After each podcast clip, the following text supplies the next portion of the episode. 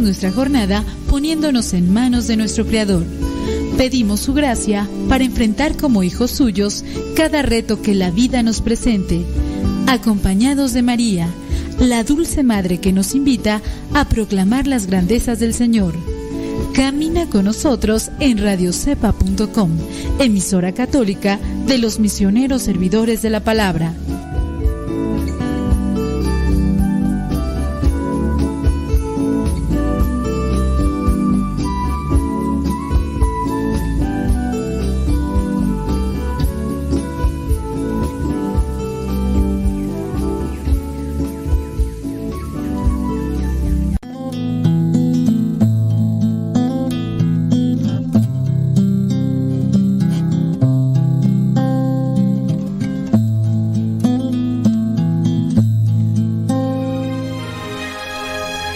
Deja que el Dios de la paz y de la misericordia te acompañe en esta jornada del día y que nuestro corazón esté dispuesto siempre para recibir su gracia, su amor y su perdón.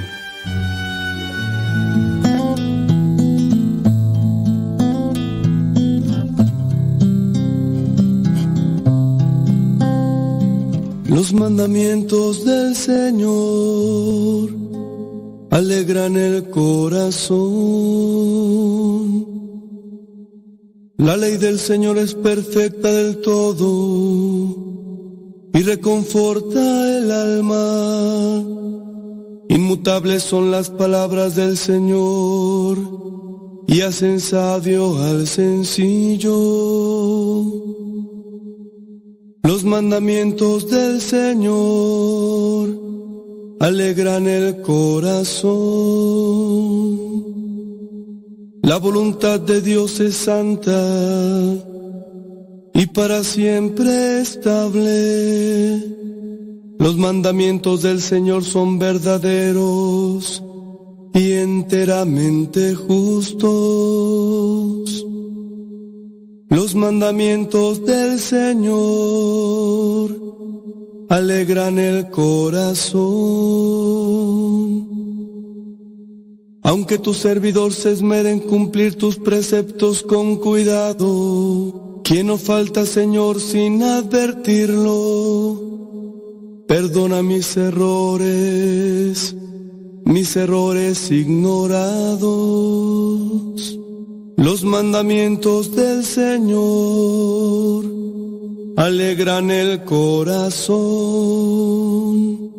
Presérvame, Señor, de la soberbia. No dejes que el orgullo me domine.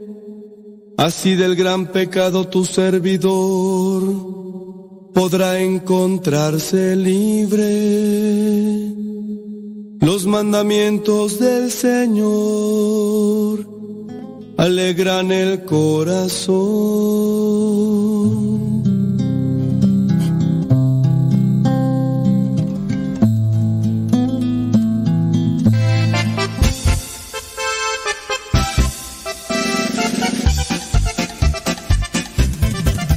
Buenos días, Señor Jesús. Muchas gracias por darnos luz. Lo que hagamos sea solo para ti Buenos días, Señor Jesús. Buenos días, Señor Jesús. Muchas gracias por darnos luz. Que este día lo que hagamos sea solo para ti. Buenos días, Señor Jesús. La noche ha pasado, la tempestad se fue. Muy débil y cansado esperando amanecer. Pero al abrir mis ojos, un rayo puedo ver.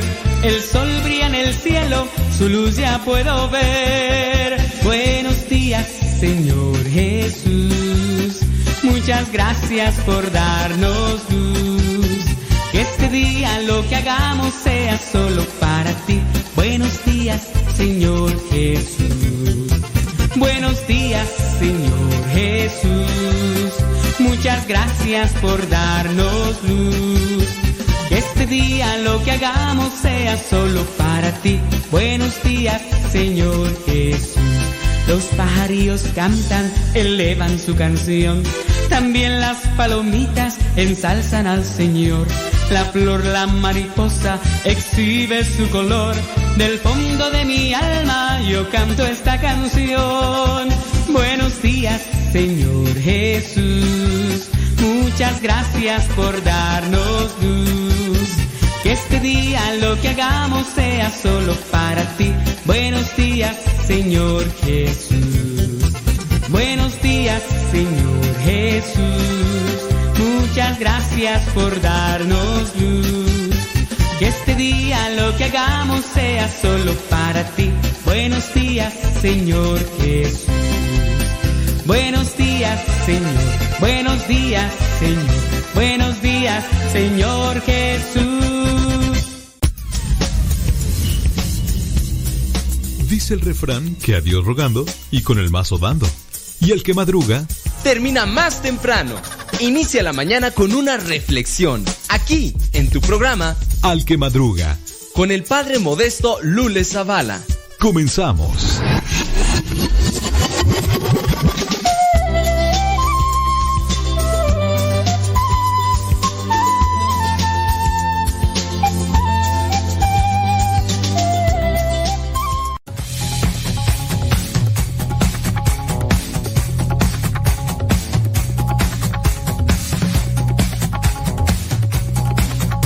Tiempo con el tiempo para que lleguen a tiempo.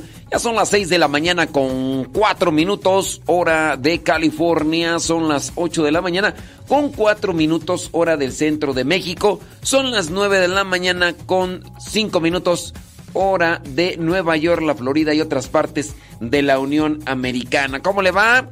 Yo espero que esté en la mejor disposición de acomodar pensamiento, vida y corazón para que sus actitudes le den buenos resultados y buenos frutos.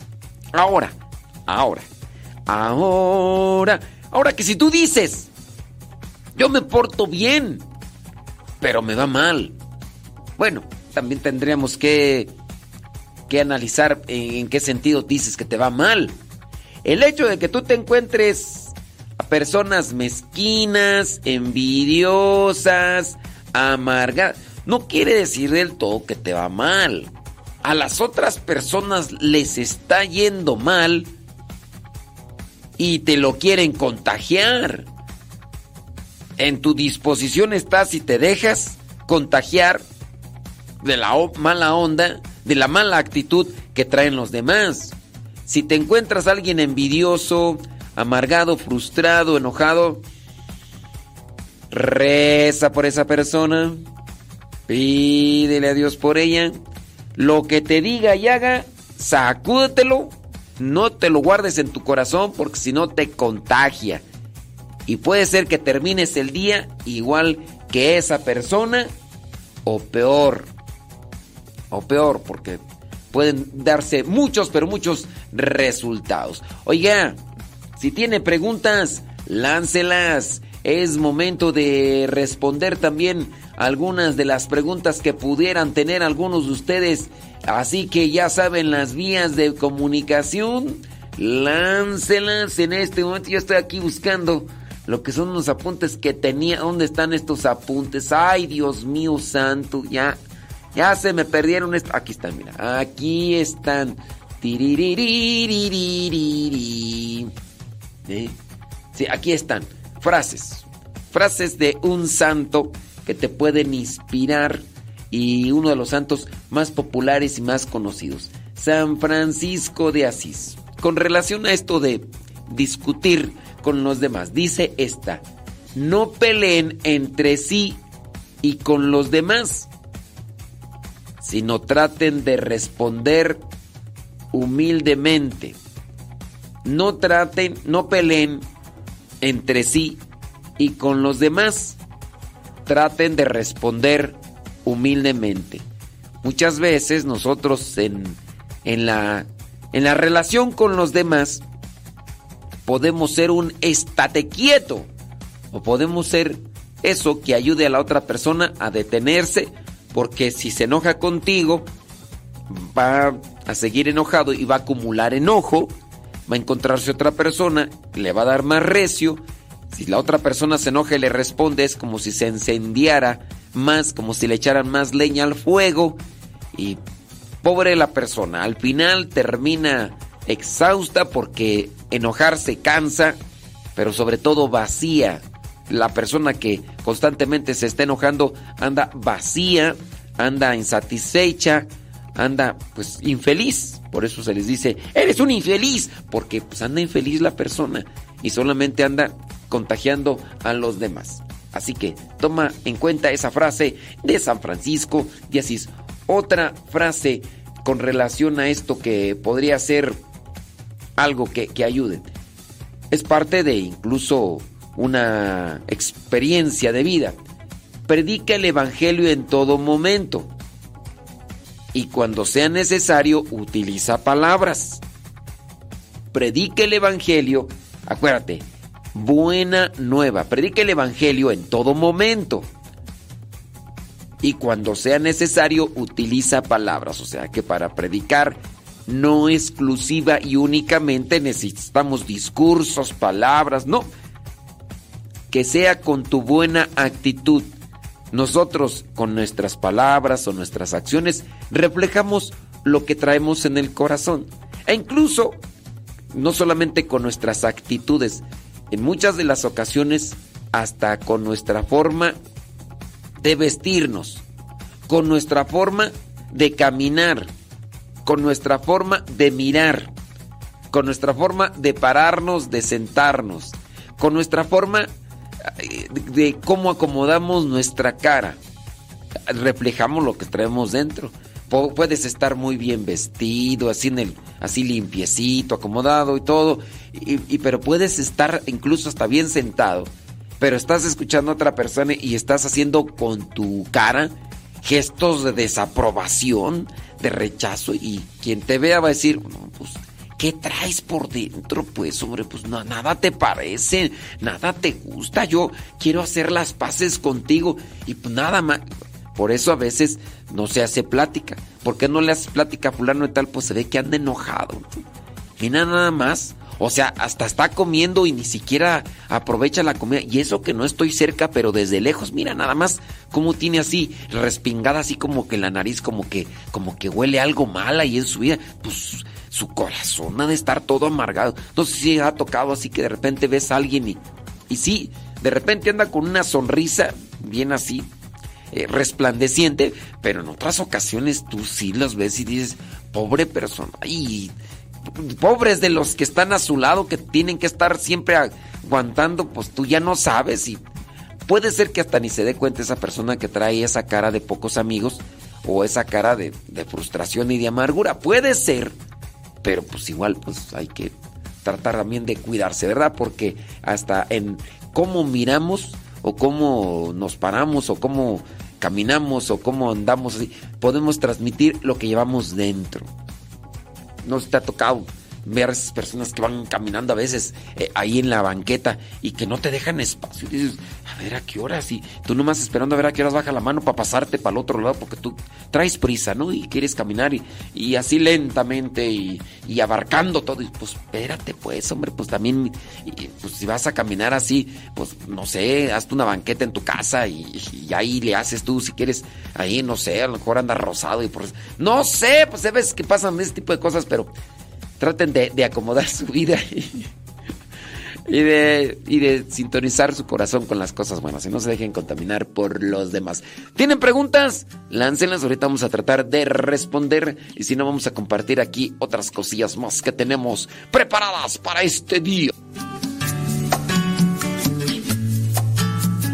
Lámpara es tu palabra para mis pasos, en mi sendero Lámpara palabra para mis pasos, luz en mi sendero. Luz, tu palabra es la luz. Luz, tu palabra es la luz. Yo guardaré tus justos mandamientos Señor, dame vida según tu promesa. Lámpara tu palabra para mis pasos, luz en mi sendero. Lámpara tu palabra para mis pasos, luz en mi sendero.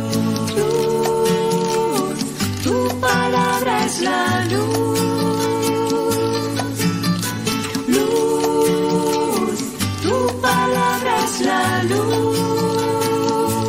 Mi vida, Señor, está siempre en peligro.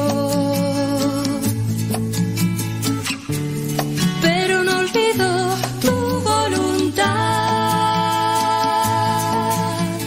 Lámpara es tu palabra para mis pasos, luz en mi sendero. Lámpara es tu palabra para paso, luz de mi sendero. tu palabra es la luz.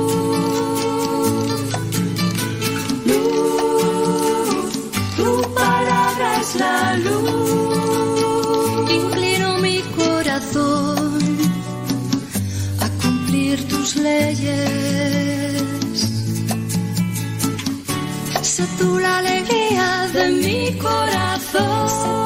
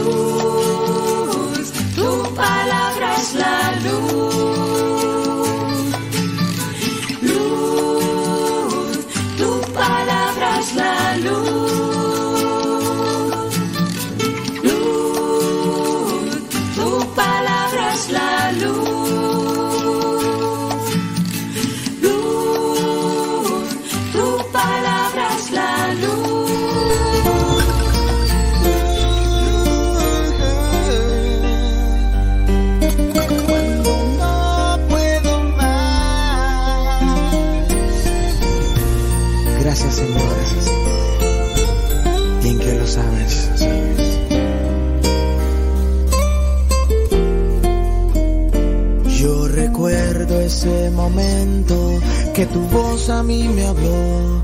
Tú llegaste en un tiempo de dolor y confusión.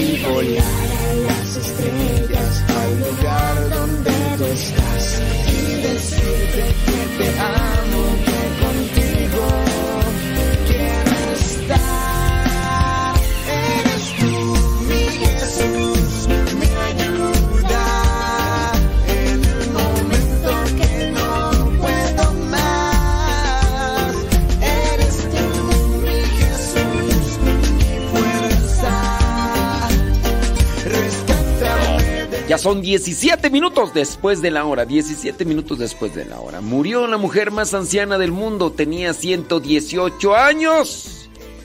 Y además era religiosa. Sor André se hizo famosa no solo por su edad, sino porque logró vencer al COVID-19.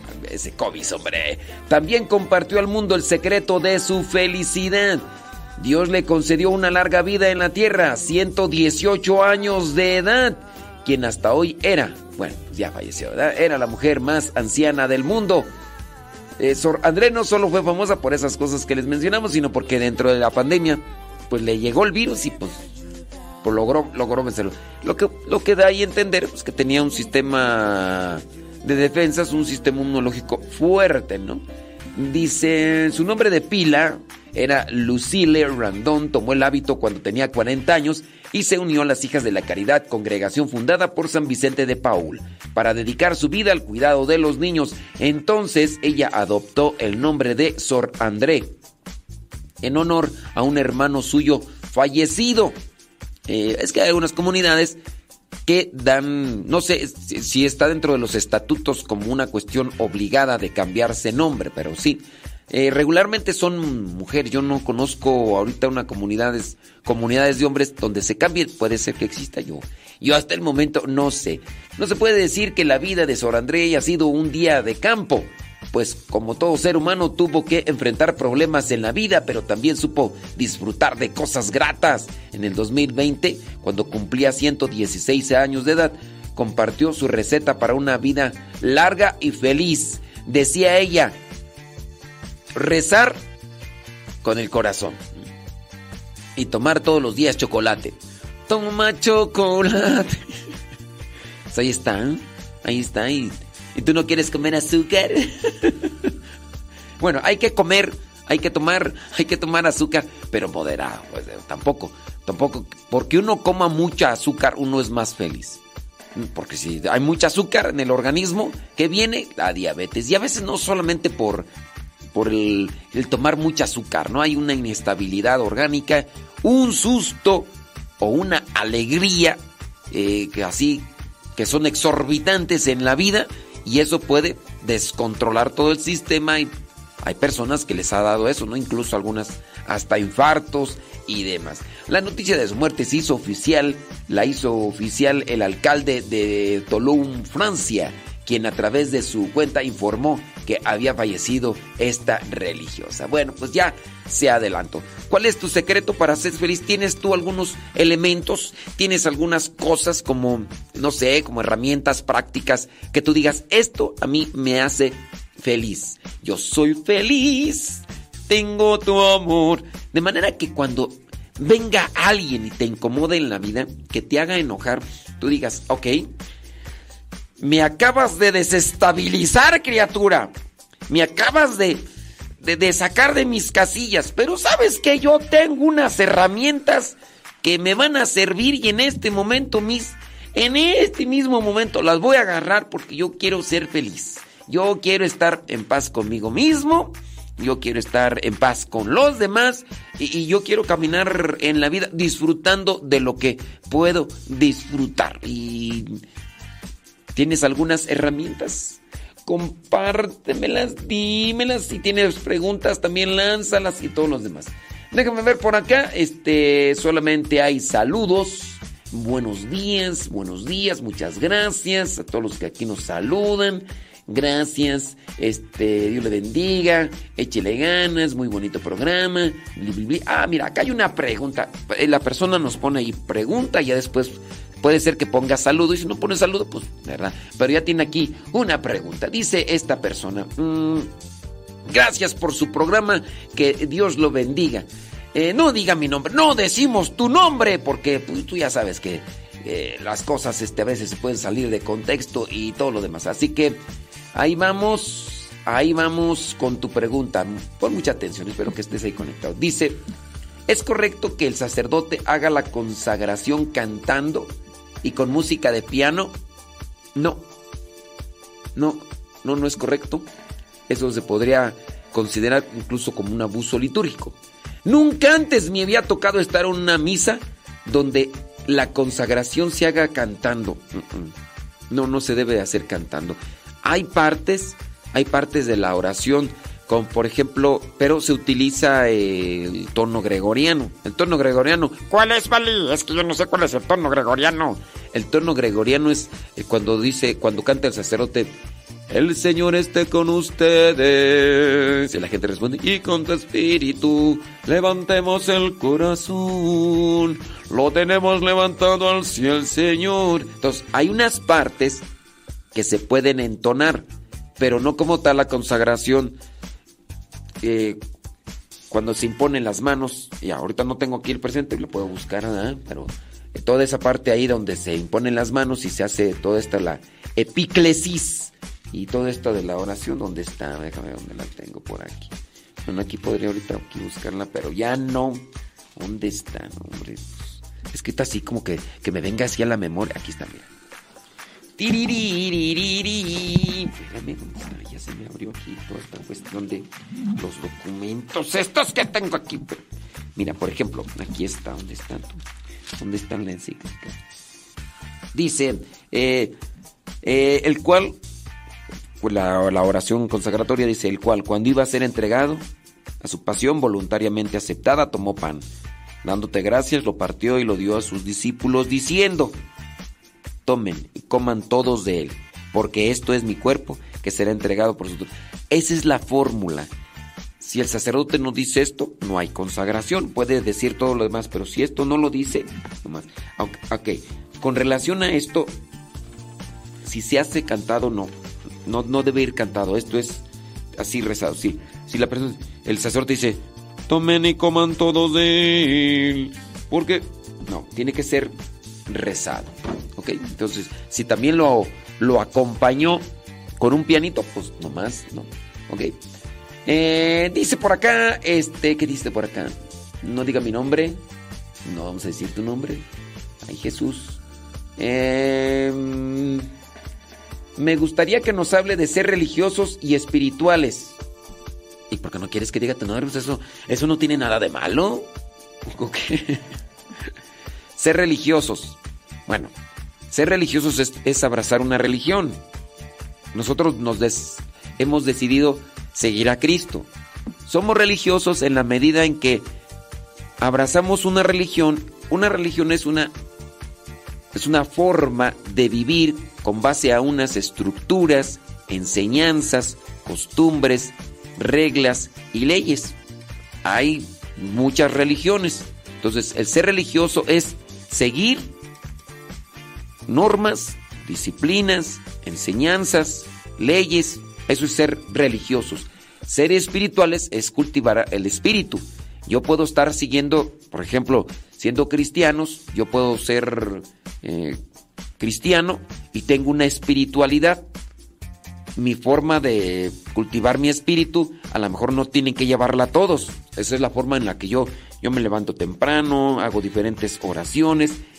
Y en ese caso yo estoy más bien cultivando con las oraciones mi espíritu. Eso me refiero yo con ser espiritual. Y ser religioso, pues en este caso es buscar tener eh, o buscar seguir más bien las normas o principios o enseñanzas que nos dejó nuestro Señor Jesucristo. Pero no veo por qué no hay que decir tu nombre, digo, pues son cosas. Pero bueno, está bien, no lo decimos tu nombre. Tenemos que hacer una pausa y ahorita regresamos.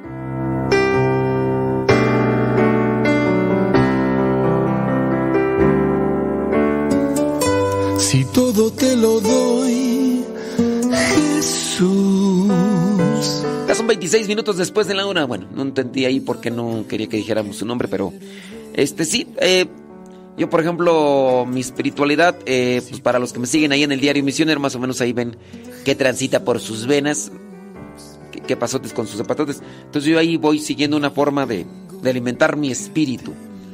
La adoración, el rosario, oraciones espontáneas, el Padre Nuestro, la Ave María. Y así yo cultivo mi, mi espíritu. Además de que yo también medito la palabra de Dios, eh, leo notas espirituales o libros espirituales. Y, y así, así se cul- cultiva el espíritu. Eh, las personas que nos manden sus preguntas ahí en el Telegram, pónganle pre- pregunta y ya después las cosas. Porque, por ejemplo, aquí saludos y bendiciones. Este, buenos días. Por ejemplo, Ignacio Pacheco, Henry Rodríguez, pues ahí, buenos días, feliz día. Este, ¿quién más? Eh, Verónica Vega, gracias padre, que vaya descansado, bli. Gracias padre, y Rosa Escalante. Este, mm, ¿quién más? Pues ahí hay más por salud, dice Berenice, saludos. María dice, nos manda ahí cosas, ahí, Dios lo bendiga, dice Blanca Ortega, bli. Cecilia Ramírez, buenos días. Y eh, Kenia Martínez, saludos y bendiciones. Saludos desde Denver, dice allá. Kevin Ferni, dice hola padre, salud. Póngale primero pregunta. Ya si yo ya veo el mensaje, digo, "Ah, aquí hay una pregunta. Aquí una pregunta, ya. Buenos días, dice Víctor Granado. Tere dice, aquí, en mi camita. Eh, bli, bli, bli. Acá Alejandra Ayala dice, yo sigo escuchando. Ismael dice, buenos días. Eh, Carmen Catil, buenos días. Entonces, pues ahí este, gracias por los saludos, pero mándenos allí sus, sus, primero pónganle pregunta y ya. Ahí en el Telegram. ¿Cómo? Si ustedes ya descargaron Telegram, busquen el chat arroba cabina radio sepa. Ya solamente ustedes y yo vemos esos mensajes. Nos mandan un mensaje a arroba cabina radio sepa. Arroba cabina radio sepa. Arroba cabina radio sepa. Así que... mm. Fíjense que eso de tener una espiritualidad nos ayuda para cultivar la, la voluntad. Ahorita vamos a hablar un poquito de eso. Pero si tienen ahí preguntas, láncenlas, láncenlas. Ahorita vamos a ver qué. Ah, mira, nada más. Mira, nada más. Zum, zum, zum, zum, zum. ¿Dónde está aquí? Muy bien. Gracias. Ya son 29. Ahorita regresamos. Ahorita regresamos ya al aire. ¿Dónde está por acá? Bli, bli, bli. que. Me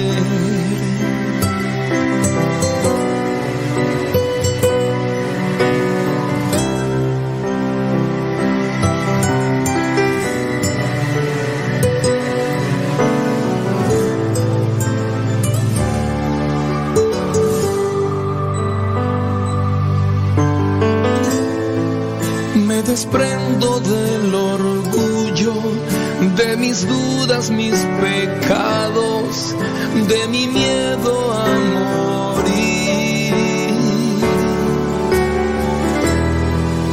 Me desprendo del desorden que hace daño, de mis culpas que lastiman mi interior.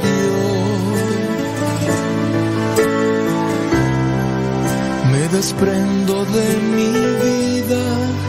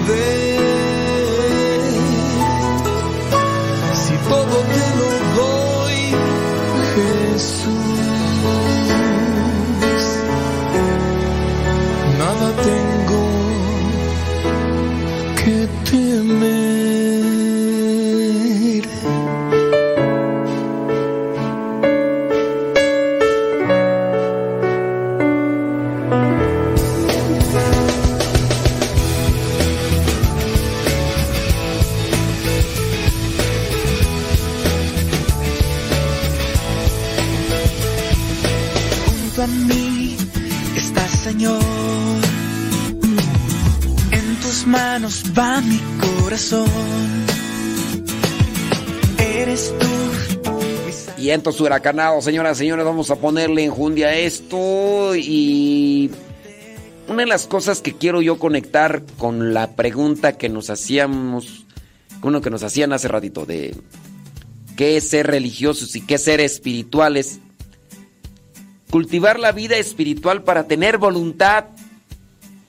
Miren, eh, cultivar la vida espiritual, sobre todo en el silencio, aunque no tengamos en ese momento que decir nada, pero el silencio nos ayuda a tener una evaluación de las cosas, de las cosas que estamos haciendo, de las cosas que hemos hecho y de las cosas que tenemos por hacer. Marta, Marta, muchas cosas te preocupan, pero solo una es la importante y María ha escogido la mejor parte. Está ahí a los pies del maestro en silencio y escuchando. El ajetreo, el corre y corre, el tengo muchas actividades. Muchas veces descuidamos, nos desconectamos de nuestro interior, no alimentamos nuestro interior y después vienen las caídas, vienen los desórdenes. La buena intención, incluso el buen concepto que uno puede tener a flor de piel como para compartírselo a los demás y que les pudiera servir en la medida que lo practiquen, a uno a veces le puede fallar. Porque nosotros les decimos a los demás hagan esto y muchas veces nosotros no lo hacemos. Eso quiere decir que como concepto lo tenemos asimilado, pero no vivido. Y así puedes tú encontrar y podemos ser nosotros esas personas que buenos para dar consejos, incluso buenos para ayudar a los demás y a lo mejor hemos ayudado a muchas personas, pero en nuestra vida personal somos un caos. Y hablando de los que estamos aquí dentro de un grupo de iglesia o estamos dentro de la iglesia y que podemos decir muchas cosas de Dios y, y válidas, correctas, verdaderas, pero a su vez a nosotros mismos no nos han ayudado y es ahí donde a veces entra el conflicto y la incongruencia. Uno dice, oye, pues tú dices estas cosas, pero que tú las vivas, estás muy distante de lo que enseñas, porque también lo enseñas, o de lo que dices. Y ahí hay que cultivar entonces la vida espiritual. Sí, hay que tener una, hay que tener nuestra religión bien conocida, lo más que se pueda, y asimilada, para no andar interpretando o suponiendo las cosas, porque uno de los problemas es ese, que andamos suponiendo las cosas o las damos por hecho, cuando en realidad ni hemos conocido. Ahorita en los evangelios, por ejemplo, de toda esta semana prácticamente, habla de esa postura de los fariseos, de los fariseos que buscaban que Jesús cumpliera con cierto tipo de preceptos. Su intención o su voluntad era cúmplelas por encima de todo. Oye, pero pues estoy haciendo cosas buenas en día sábado. O sea, hoy día sábado no se presentó en otro día, pero hoy día sábado me tocó encontrar con este paralítico con este que tenía la mano tullida, con estos... Eh, hay que ayudarlos. O sea, no podemos decirle, espérate tanto tiempo, ya se ha esperado muchísimo tiempo y ustedes no lo han ayudado. Pero dentro de la mala interpretación que tenían los maestros de la ley o los fariseos, pues quieren obligar a Jesús que siga el mismo camino del legalismo. Pero no hay misericordia, no hay compasión, no hay flexibilidad. Hay cosas en las que hay que ser flexibles. No todo el tiempo podemos ir caminando con una, postura rígida. Tampoco hay que estar así como que a cada rato dando el brazo a torcer. Hay que ser flexibles. Pero siempre hay que conocer en qué cosas podemos ser flexibles y en qué no. Mira, pongo un ejemplo. Ahorita estábamos hablando un poquito de, de lo de la cocoa con relación a la religiosa que pues bueno, acaba de fallecer, que era la religiosa, la mujer más grande, la más anciana del planeta, ¿no? Ya, ya falleció. Pues ella decía, para ser feliz, pues rezar y tomar cocoa, o sea, tomar chocolate. E, eso era lo que decía. Sí, uno puede ser flexible, pero también igual, si tú sabes que ya lo que vendría a ser el azúcar, incluso hasta en una mínima porción te hace daño, no tienes que ser flexible a eso. Pero digamos que te estás cuidando estás llevando un cierto tipo de dieta, pues una vez a la semana se puede optar por comer o tomar aquello que a lo mejor no te perjudica un daño eh, letal o un daño irreversible. Pero cuando ya sabes tú que hay cosas que no debes de comer porque eso solamente agravaría tu situación, ahí no tienes que ser flexible de, ay, pues ¿qué tiene tantito? Oye, pero sí, un poquito que comas de esto te va a agravar tu problema de salud, tu enfermedad. No, ahí no tienes que ser flexible. Pero hay cosas en las que uno sí puede ser flexible. No ve por qué estar así como que eh, queriendo siempre estar tan rígido y todo. No nos ayuda. En eso tenemos nosotros también que cultivarnos en el espíritu. Para eso es una vida espiritual. Reflexionar, meditar y, considerar, bueno, hay cosas, hay cosas que hay que, hay que permitir. Hay cosas. No estoy hablando de una generalidad. Le digo, analizando. Si tú ya sabes que tomas esto y, si tomas esto no eres, no es una, no, no sabes controlarte, no tienes medida, pues no lo tomes. Porque si lo tomas, pues te va a afectar. Pero hay personas que a lo mejor pueden ser tan drásticas que lo pueden satanizar y el decir es que si tomas esto estás condenado al infierno. Voy a poner el ejemplo, ¿verdad? Y que sirva como una forma de, analogía. Tomar cerveza es pecado, no, no es tomar cerveza no es pecado, pero hay para, para personas no pueden tomar una cerveza y ellas deben de evitarlo, no, no, deben de, no deben de ser flexibles, porque no tienen voluntad, no tienen control, esas personas no deben ni siquiera oler la cerveza porque puede ser que el instinto que traen ahí de saciar su ego eh, se despierte y en ese momento terminen haciendo lo que no tienen que hacer. Pero una persona, por ejemplo, en cierta ocasión me mandó un mensaje y me dijo, padre, yo el día de hoy yo no voy a compartir su evangelio porque no estoy de acuerdo con lo que usted dice. Usted dice que tomarse una cerveza no es pecado.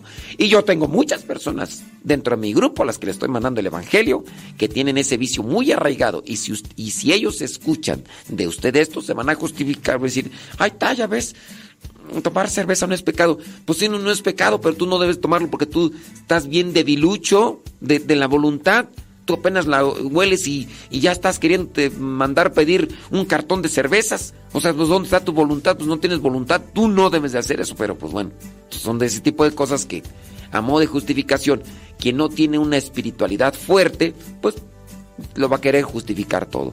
Por eso es necesaria una espiritualidad. Pero hay personas que no tienen una espiritualidad. Buscar en la mañana, no sé, un momento de oración y de silencio, no la tienen. Ah, pero eso sí, tienen ya su, su religión.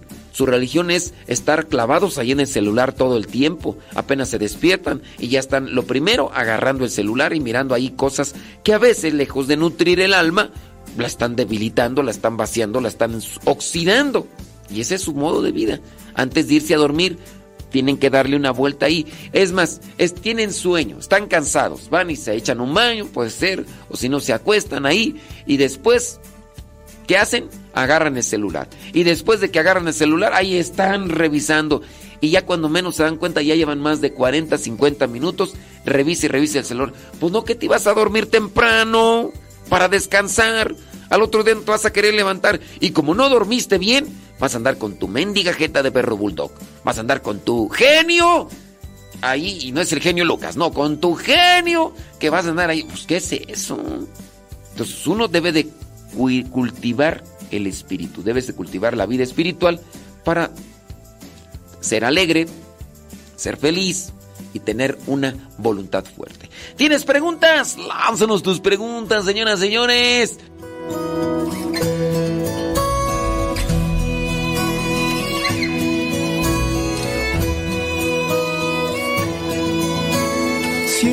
Te estoy buscando, Señor ¡Ay! Pues sí, hay personas que no tienen voluntad, pero tampoco tienen discernimiento, no tienen una reflexión. Si ya sabes que, que eres débil de voluntad, pues ¿para qué andas probando eso? Ahora, hay cosas a las cuales no se le tiene que abrir la puerta ni siquiera por decir yo sí tengo una voluntad fuerte. Hay cosas que te ensucian en un sentido, una forma, y no debes de abrirle las puertas. Tú ya sabes cuáles cosas son. Hay cosas que por sí mismas, aunque sea poquito, manchan, contaminan, debilitan, intoxican.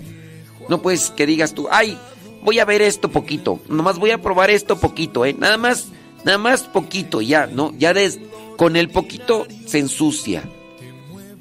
Hay cosas en las que no...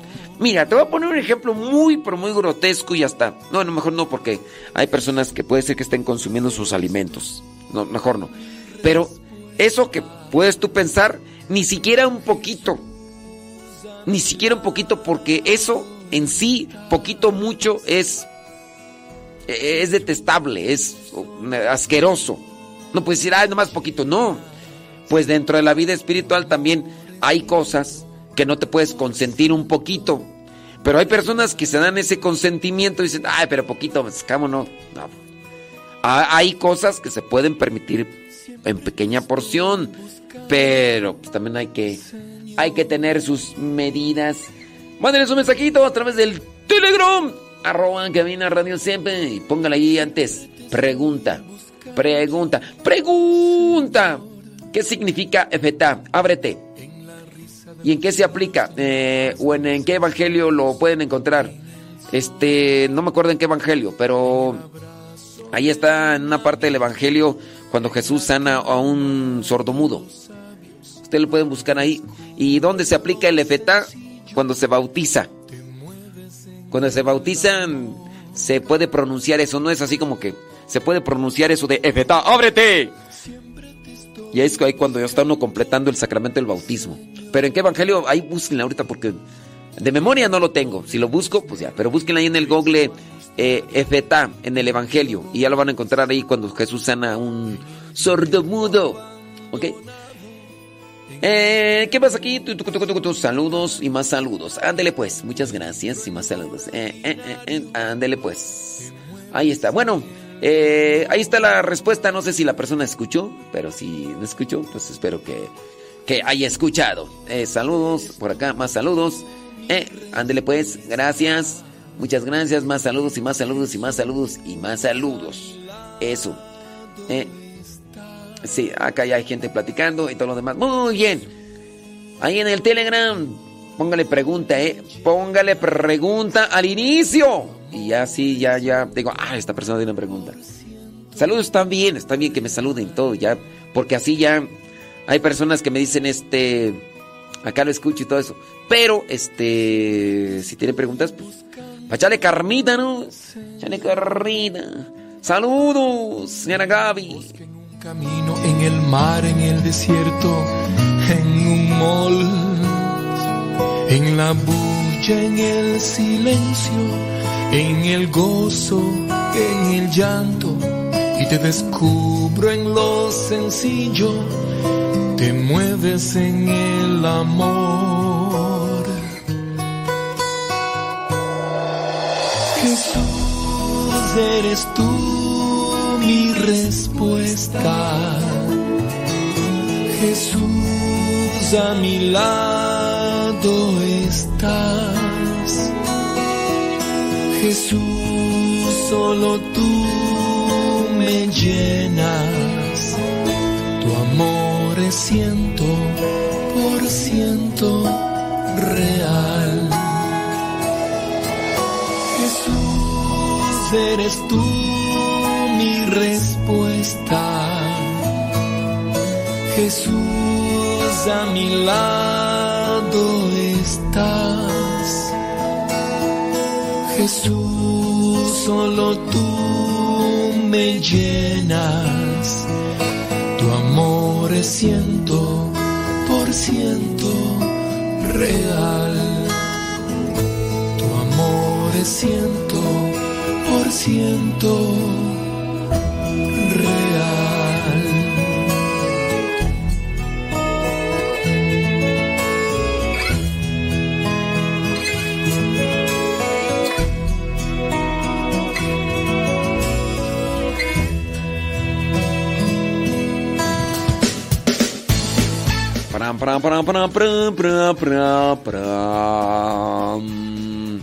Si no cultivamos nuestra vida espiritual, lo que son nuestros desórdenes emocionales, nuestros desórdenes psicológicos, nos controlan y nos convierten en, en personas no gratas.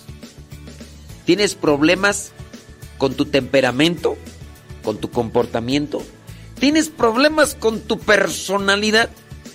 Tienes problemas con tu carácter. Eres de un carácter enojón, berrinchudo, geniudo, malhumorado, gritón, necio, testarudo, eh, problemático. Eso solamente da a entender que tienes un problema de espiritualidad. Es decir, más bien no lo tienes. No lo tienes. Tienes, tienes alguna adicción. Tienes alguna adicción que, bueno, las adicciones siempre van a perjudicar porque son nocivas. lo otro contrario a las adicciones, como vicios, sería, lo contrario a vicios sería hábitos. Un hábito, algo bueno. Sí, también hay personas que pueden decir que tiene hábitos malos, pero ahí más bien son vicios. Son las costumbres eh, muy repetidas, pero que a su vez son contaminantes, son eh, y, tóxicas. Pero tienes un problema de personalidad, no te controlas, nada, eh, te explotas de inmediato, no cultivas, no cultivas tu vida espiritual. Eso, mira que los psicólogos al final de cuentas lo único que hacen es ayudarte a analizar tu comportamiento y te van a indicar lo de cierto tipo de terapias para que tú trabajes y puedas así organizarte interiormente, que puedas organizarte espiritualmente y modifiques tus comportamientos. El psicólogo no es como el quiropráctico que te agarra los huesos y órale, hijo. Oh, oh, hay que acomodar el hueso, vamos a acomodar el mentón, el, la mandíbula, aquí vamos a acomodar la espina dorsal. Toma, chango, tu virote para que te acom Los psicólogos no son como los quiroprácticos que acomodan los huesos o que acomodan tu conducta. Los psicólogos lo que hacen es analizar tu condición, tu situación, tu comportamiento y te van a decir, pues posiblemente la raíz de su problema es este. Trate de acomodar esta conducta, trate de hacer esto, trate de hacer aquello, trate de hacer lo otro. Y si tú eres un buen paciente, si tú eres una persona disciplinada, organizada y haces y dejas de hacer lo que te dicen que hagas o dejes de hacer, tú vas a tener una mejoría en tu, vida. No quiere decir, ay, este psicólogo es bien bueno. No, más bien tú sí. Bueno, es que también hay psicólogos ¿verdad? que estudiaron de noche y no se les quedó nada. Pero este, habrá psicólogos que en una mayoría y, a veces no hay necesidad así como que tanto de ir a un psicólogo. Si nosotros nos cultiváramos nuestra vida espiritual en silencio, nos daremos cuenta de lo que estamos. Ahora, silencio y meditación. Y yo no hablo de meditación eh, oriental. Esas meditaciones donde, se ponen así en flor de loto. Y luego algunos ya ni pueden, ¿no? La pancísima ya ni les va a dejar hacer flor de loto, van a hacer flor de, de ya. Entonces, te acomodas y vas a estar... Mm, mm, o sea, no, no hablo de ese tipo de meditaciones que se promueven muchas veces dentro de los ambientes del yoga. Hablo de meditar, de analizar. Yo hago una deformación de la palabra meditación, es donde meditar es medir, medir lo que tengo, medir lo que necesito para alcanzar lo que quiero, medir las palabras, medir sentimientos, medir actitudes. Entonces, con relación a eso, a nosotros nos hace falta mucho meditar.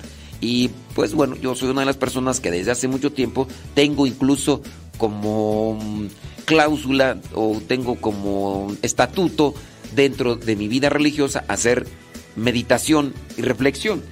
Yo trato de hacerlo todos los días. Muchas de estas meditaciones yo se las comparto. Todos los días les comparto una meditación a partir del Evangelio. Leo el Evangelio y medito qué me dice a mí y qué te puede decir a ti y qué es lo que nos dice esa palabra bendita. De qué manera uno puede interpretar la palabra de Dios para que me ayude a mí en mi vida. Hay personas que pues podrían ver solamente el evangelio como una una fuente para tener conocimiento teológico y que digo, es bueno el conocimiento teológico, porque en la medida en que yo tenga conocimiento teológico, puedo también saber dar una buena interpretación al texto. Cuando no tengo conocimiento teológico, puedo interpretar lo que yo creo que a lo mejor es lo mejor, pero a lo mejor sí puede ser que esté desviándome del texto bíblico por no tener conocimiento teológico, por eso es necesario, ¿verdad? Hay que, hay que prepararse. Pero con relación a eso de meditar es, es medir mis acciones, medir mis palabras, medir mis sentimientos, medir mis comportamientos. Y desde ahí nosotros estamos haciendo ya una evaluación. Entonces, cuando nosotros compartimos, en mi caso, que yo comparto el Evangelio, lo que comparto es una meditación de lo que me dice la palabra de Dios a mí con relación a una forma de vida que es correcta o es incorrecta. La palabra de Dios me va orientando hacia lo que debo de hacer y a lo que no debo de hacer. Ahí ya se encuentra una medición de mis acciones.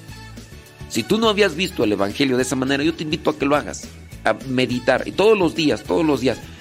Por eso yo tengo a bien de hacer esos esfuerzos, de estar meditando el Evangelio, y no solamente como para compartirlo en la misa, porque no todos los días me toca presidir a mí la Santa Eucaristía, porque estoy en una casa de retiros donde habemos varios sacerdotes. Es incluso antes estaba yo en otra casa donde tenía la oportunidad de compartir con el pueblo de Dios más seguido. Y ahorita no, estoy aquí en una casa de retiros donde estamos varios sacerdotes. Entonces, a veces, una vez a la semana me toca presidir la misa. No quiere decir que, que no participe. No, sí participo todos los días de misa.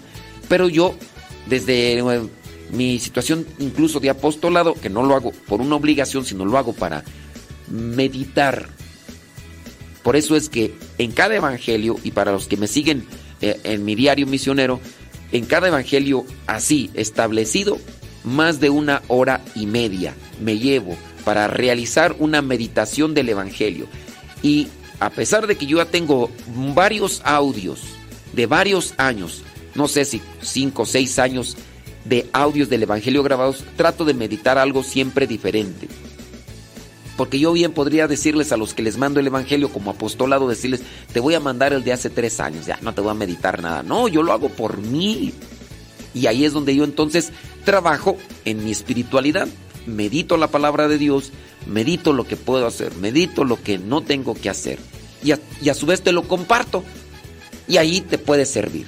Hay que cultivar entonces nuestra vida espiritual si es que nosotros queremos acomodar nuestra vida con relación a Dios y con relación a los demás. Si quieres ser feliz, si quieres tener paz, si quieres tener esperanza, si quieres ser congruente, medita, cultiva tu vida espiritual, oriéntate. Nomás ten mucho cuidado, no te dejes llevar por muchos que están llevando a la gente hacia lo que vendrían a ser meditaciones orientales que están en contrarias o son eh, sí, contraproducentes para una religión cristiana, para una fe cristiana. Son contraproducentes, yo te lo digo porque pues, después de varios años de analizarlo, pues también uno sabe. Yo ahí te lo dejo. Si tienes preguntas, comentarios, pues bueno, las puedes hacer y ya en su momento las vamos a ir respondiendo.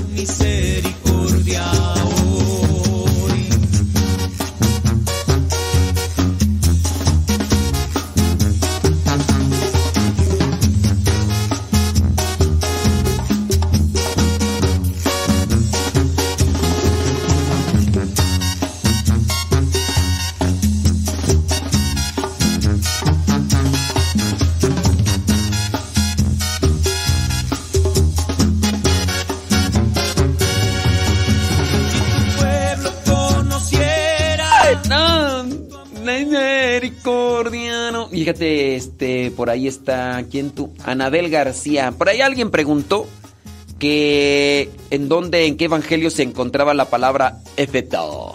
Efeto.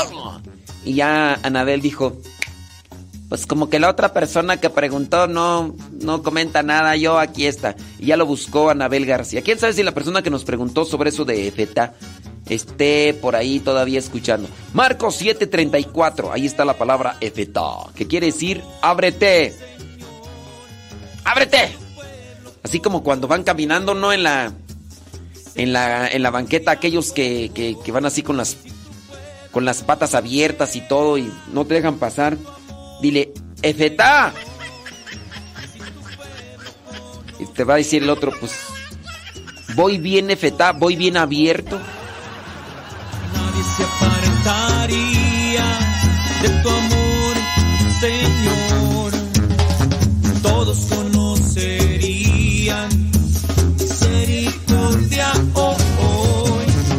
Nadie se aparentaría de tu amor, Señor.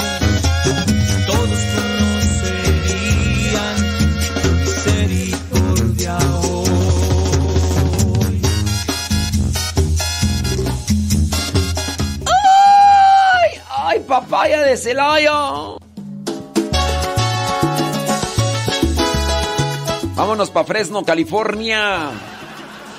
Llamero, llamero.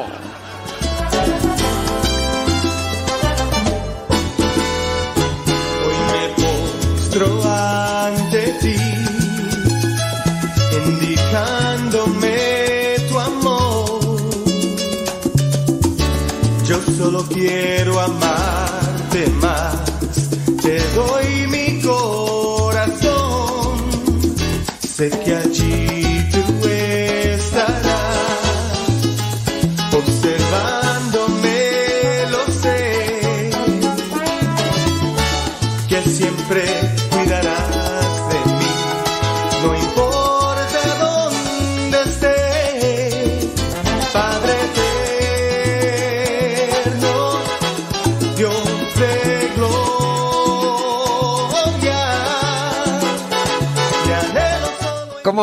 ¿Cómo puedo, ¿Cómo puedo ayudar al coro de mi parroquia para que no hagan más abusos litúrgicos y no se sientan los ofendidos cuando los quiero corregir?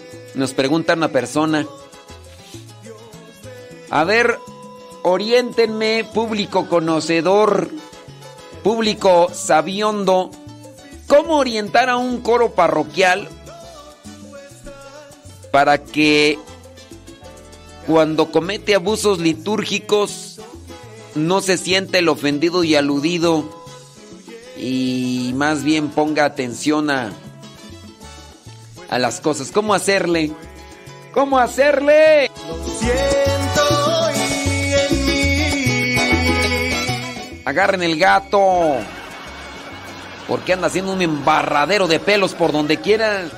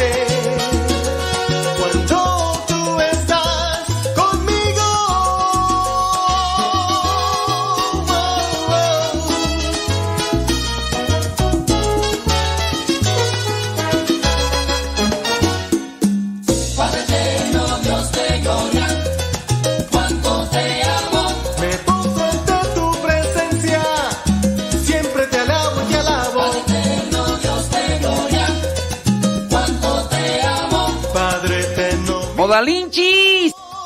siempre te llevo a mi lado. ¡Lenalinchis!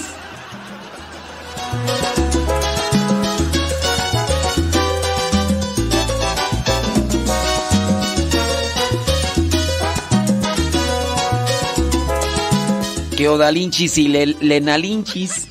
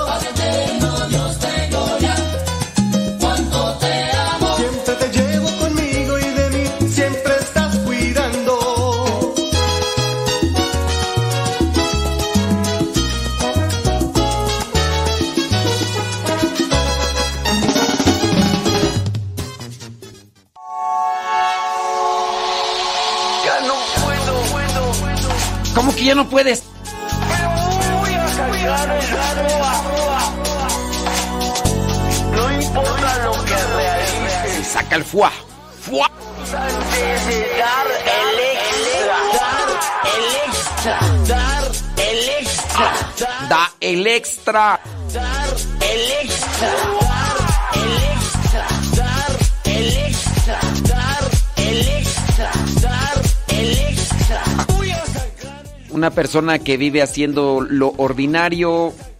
Ay, no llega a los niveles que Cristo quiere que lleguemos. Si saludas solamente a los que saludan, ¿qué de bueno extraordinario estás haciendo? Si saludas solamente a los que te saludan, ¿dónde está tu reconocimiento? ¿Dónde está tu... No, no, no. Eso de saludar solamente a quienes saludan, lo hace cualquier persona allá afuera. Así que tienes que dar, dar el extra. el extra. Dar el extra. Dar el extra. Dar el extra. Dar el extra. Dar Algunas personas podemos estar diciendo que vamos a dar el extra solamente cuando estamos bien, cuando estamos en paz, cuando no hay algo que nos mortifique. Sí, voy a ser paciente, voy a ser más paciente. Sí, voy a voy a tratarlo bien. Mm, pero nomás te saca de tus casillas y empiezas, pero voy a creer que no sé qué. Tú crees que va a ser esto, que no sé. Y ya. Todo lo que dijiste que ibas a hacer, ya nomás no lo hiciste. Ya nomás. ¿No? Y pues sí. Muy buena tu intención. Lástima que. Que nomás en eso quedó. Voy a sacar el. Voy a sacar el. Voy a sacar el. Y saco el fuá. Y saco el fuá. Y saco el fuá. Y saco el fuá. Si una persona te pega en la mejilla derecha, ofrécele también la izquierda. Si una persona te pide cargar una milla un kilómetro, tú cárgalo dos. Ay, no, qué difícil. Pues sí, ese es el extra. El. Ay, yo le voy a pedir a Dios que me ayude. Si Dios te ayuda, ¿quién dijo que no te ayuda? Ah, es que no se nota, yo no tengo cambios en mi vida, Dios, Dios no me está ayudando. Mm. la oscuridad del mar aparece, te tienes que cuidar.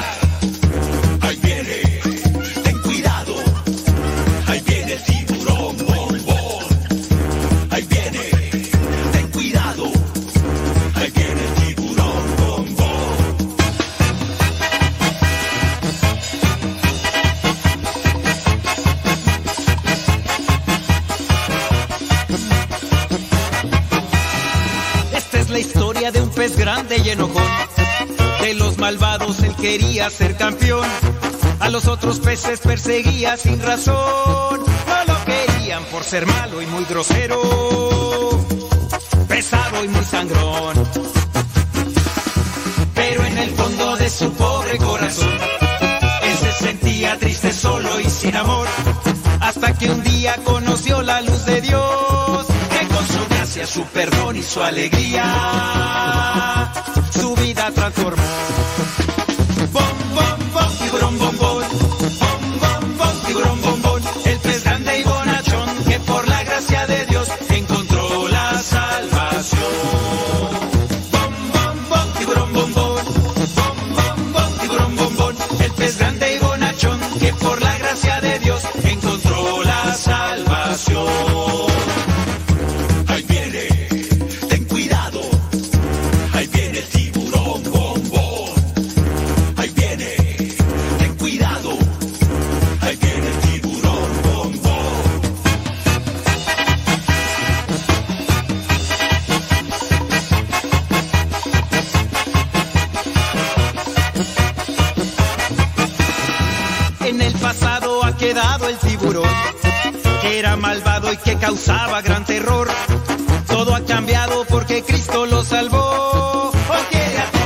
Ayuda y los protege.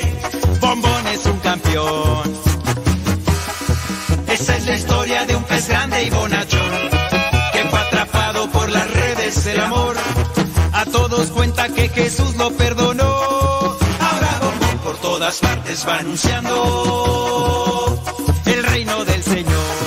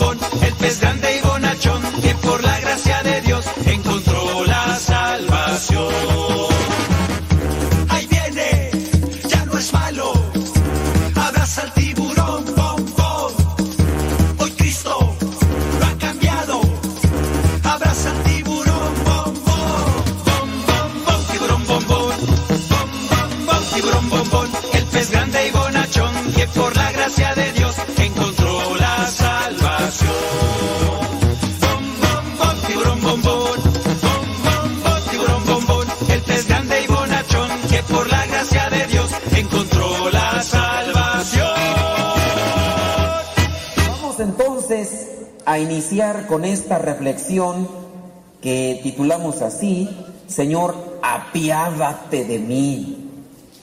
Eh, vamos a encontrar varios pasajes bíblicos que nos hablan del arrepentimiento.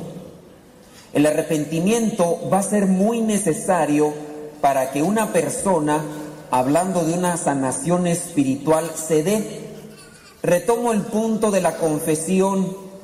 Si una persona tiene necesidad de platicar en el sacramento de la confesión, a veces puede dar solamente la finta de que quiere desahogarse, pero en el sacramento de la confesión nosotros debemos de tener presente que es para pedir perdón de nuestros pecados.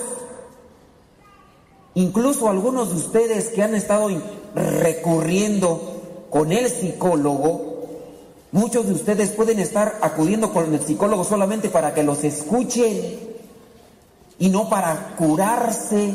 Una persona que va con un psicólogo es porque le han dicho, tú necesitas unas terapias, tú necesitas un psicólogo para que sanes ese trauma, esa dificultad que traes psicológica, porque tu manera de comportarte lunático, persona irrespetuosa, irreverente, grosero, entonces necesitas un psicólogo. Y mucha gente va con los psicólogos. Y si alguno de ustedes aquí es psicólogo sabe que pues lo primero lo que inicia es, a ver, desembuche. ¿Cuál es su problema? El problema se hace grande para un psicólogo y un sacerdote cuando la persona no sabe cuál es su problema. La persona empieza a contarte de una cosa, de una cosa te brinca a otra. A ver, no, no, vamos. Vamos a barajearla un poquito más despacio. A ver, entonces, ¿cuál es su problema? No, espéreme. Lo que pasa es... No, no, yo quiero el... ¿Qué es lo que te afecta? Si tú no logras identificar qué es lo que te afecta, difícilmente podrás encontrar una solución a tu problema. Y es de ahí que también dentro de la confesión, si nosotros vamos a la confesión es para llevar un corazón arrepentido y decirle al Señor, Señor, apiádate de mí, líbrame, cúrame, quítame esta carga que traigo. Pero si no sabemos ni por dónde entrarle al toro, nos va a cornar. Si no sabemos por dónde entrarle al toro, nos va a cornar y al final vamos a quedar todos enredados. Un ejemplo que les pongo clásico y que regularmente lo hago es cuando vamos con el doctor. Tú llegas con el doctor y si le dices, doctor, yo traigo un problema, ¿cuál es tu problema? Me duele todo el cuerpo, ok. Específicamente dónde? Todo el cuerpo, doctor. Todo el cuerpo. No, sí, pero dime dónde comenzó el dolor. Todo el cuerpo, doctor. Si hay por aquí alguno de ustedes que sea doctor, sabe que no va a poder hacer mucho. Le va a dar un analgésico, unas pastillas de esas para quitarle el dolor de cabeza. Pues ten, tómate esto a ver si se sirve. Pero cuando la persona trata de ya ser concreta, específica en su problema, ahí entonces el doctor comienza a hacer algo. Doctor, me duele todo el cuerpo, pero me comenzó doliendo la barriga. A lo mejor estaba así, por eso decía que todo el cuerpo. Pudiera ser. Imagínese. Ok, te duele la barriga. Muy bien. ¿Qué fue lo que comiste ayer, antier, antier? ¿Desde cuándo te comenzó a doler? No, pues ya tengo una semana. Oh, bárbaro. A ver, antes de eso, ¿qué comiste? Me comí unas ricas carnitas grasientas. Cuando agarraba el taco, así escurría la grasa por aquí, miren. Unos tacos de buche, así. Cuando los apachurraba la tortilla salía la grasita. ¿Dónde los compraste? En la calle, ahí estaban unas carnitas de Michoacán. Hijo de esas quiero yo. ¿Cuántos kilos compraste? Me compré como cinco y me los acabé yo solo. Si ustedes sin ser doctores ya van agarrando la línea, ¿no? Ya, no, ya sé qué fue. Ya sé qué fue. Las carnitas. Primero te atascaste. La segunda puede ser que las carnitas estén mal. Ese puerco, quién sabe de dónde la agarraron. A lo mejor es puercos que andan en la calle. Bueno, en el rancho allá sí andan, ¿no? Pues, ustedes ya como son fresas, ah, o sea. Yo estoy acá en Modesto, California. ah. Pero en la, en la Merced. ¿Cómo? De Merced. Eh, allá en el rancho. A ver, levante la mano. ¿Quién viene de allá de rancho? ¿Quién, quién veía los puercos ahí en la calle, ahí comiendo todo lo que se les atravesaba? Por eso están enfermos.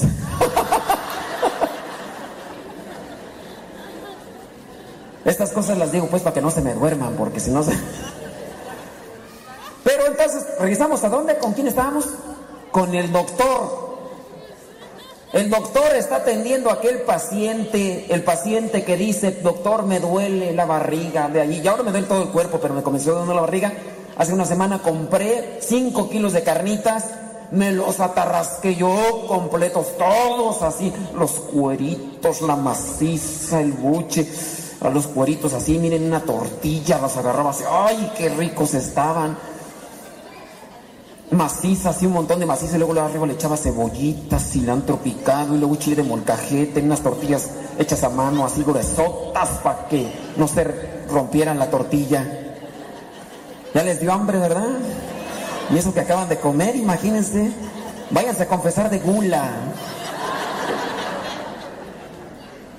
El doctor determina que puede ser entonces que este se indigestó, es decir, se metió mucha comida y que posiblemente también lo que son las famosas carnitas puede ser que estén echadas a perder o tuvieron alguna cosa. El doctor sabrá entonces por dónde trabajar. Si ustedes quieren ser realmente sanados en muchos aspectos de la vida, tienen que tratar de descubrir dónde comienza todo.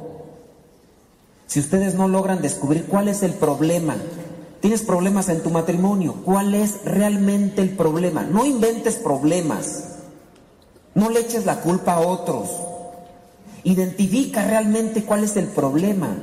A lo mejor el problema no es el esposo o no son los hijos, a lo mejor el problema eres tú. Cuando la persona se autocalifica, comete un grave error. Los- que me siguen en Facebook, yo escuché al padre que dijo, a ver, ¿quién me sigue en Facebook? Levante la mano. Bien poquitos. Síganme por mi nombre, leonardodicaprio.com. Siempre lo digo y ustedes se ve que no me siguen ahí en Facebook. Bueno, síganos ahí en Facebook. Recibo todos los días comentarios, preguntas de personas que se autocalifican. Padre, yo no sé qué me ha pasado, yo soy el mejor esposo del mundo. Mi esposa me dejó, mis hijos no me quieren, todos están en mi contra. Padre, como yo no hay ninguno más en el mundo. Después de San José sigo yo. Pero padre, mi suegra, mis cuñadas, mi esposa, nadie quiere saber. Y yo le he rogado y le digo que me regrese. Dice que no, que hasta que cambie. Padre, yo he cambiado. Le digo, no, pues has de tener algún problema. No, usted también está en contra de mí. Hubo, ha habido a varias personas que yo digo, si no las aguanto por correo electrónico, me imagínate en persona. Necias, necias las personas. tercas. Les digo, posiblemente tienes este problema. Mire, padre, usted, si no sabe, mejor ni hable. Oh, te estoy diciendo que a lo mejor lo tienes. Porque si tienes este resultado en tu situación, muy posiblemente estés haciendo esto. Y esto es lo que te está afectando. Pues es- por- por eso están las cosas como están y la gente se aleja de la iglesia. Porque ustedes inventan cosas. Dije, oh, solamente estoy diciendo que supongo. De verdad me he encontrado con varios casos de personas. Ay, yo me desespero por el correo electrónico, por el Facebook. Con algunos. Porque necios. Me dicen su problema y le digo, posiblemente puede ser esto. No, usted está mal. Oh, entonces esto, no, tampoco. Dije, oh, entonces no sé cuál es el problema. El problema son los demás, padre, que no me entienden. Dije, ahora entiendo cuál es el problema. ¿De verdad? Si imagínense si ni por correo electrónico les tengo paciencia, ahora que será en persona. Si me desesperan por correo electrónico, ya no me quiero imaginar qué quiere ser en persona. Yo ahorita ahí traigo uno que, ah, cómo me ha mandado mensaje. Y le regreso una cosa y me responde otra. Y miren, nomás dándole vueltas así el asunto, no aterrizamos en nada. Lo mismo puede ser también en la confesión. Por no ser realmente ya concretos y tener bien fijado el punto, el meollo del asunto, el problema, nosotros no vamos a poder realmente sanar o no vamos a encontrar realmente una solución. ¿Qué problema tienes en tu matrimonio o en tu vida personal? Identifica el problema y trata de trabajarlo. A los que ya se han confesado, a algunos les he dicho, te vas a ir de aquí del confesionario, no te vayas nada más a cruzar de brazos. Tienes que ir a trabajar. Me escribía una persona hace unos cuantos días en el Facebook, me decía, padre, ¿qué hago? Yo quiero cambiar, ser mejor. Mire, yo soy de confesión de cada mes, pero no cambio. Le digo, es que tú no quieres cambiar. ¿Cómo no? Pues si voy a la confesión. Digo, primera, si tú vas a la confesión cada mes, no nada más es ir con tu carretilla de pecados, padre, aquí están, al rato le traigo más. No, ese es el peligro de mucha gente, que llegan a la confesión con sus atas de pecados, agárrenlos, llevan todos, al rato regreso. Y al mes, padre, los mismos, los mismos, ahí le van. Y algunos ya no se van a acercar al sacramento de la confesión porque van a decir, padre, ya para qué me confieso si siempre peco de lo mismo. Ya el que se fastidia. Inicialmente, cuando a mí me ordenaron sacerdote, para mí era muy pesado. Y se los digo acá en confianza, no vayan a ir de chismosos. Para mí era muy pesado porque cuando llegaban con los problemas, pasaba un día y yo me quedaba con el problema. Cuando uno va comenzando en el ministerio, uno se acuerda porque son poquitos los penitentes y se van acercando y como uno está pues estrenadito, uno se acuerda de los casos y de aquellos casos tan graves que llega la hora de la noche y te quedas preguntando, híjole, ¿cómo le habrá ido a aquella persona? Todavía estará sufriendo y aquella situación difícil. Y ahí estás toda la noche, de verdad. Había veces que hasta me daba dolor de cabeza después de levantarme de la confesión, porque aquí traes todos los, los problemas. Y de repente traes aquel problema de la esposa que dice, padre, yo tengo un viejo desgraciado, mula, perro arrastrado, infeliz, hijo del diablo. Y hay veces que sí es cierto. y uno se queda pensando, pobre señora, qué vida, qué maltrato. ¿Cómo puede ser posible que la traten así? Y el otro que no se da cuenta. Lo peor cuando nos dicen, hombre, padre, y está dentro de un grupo de iglesia. Y las demás señoras me dicen, te sacaste la lotería. Sí, a lo mejor se sacó la lotería, pero le fue de la patada. Porque así la tratan. No, hombre, qué esposo tan atento con nosotras. Pero con la esposa, mm, criatura. Y entonces llega la noche y yo traía esos problemas aquí, el dolor de cabeza, la angustia, y ya te encuentras a las personas y se te acercan otra vez a la confesión y te comienzan a platicar sus problemas. Eso pasaba al inicio.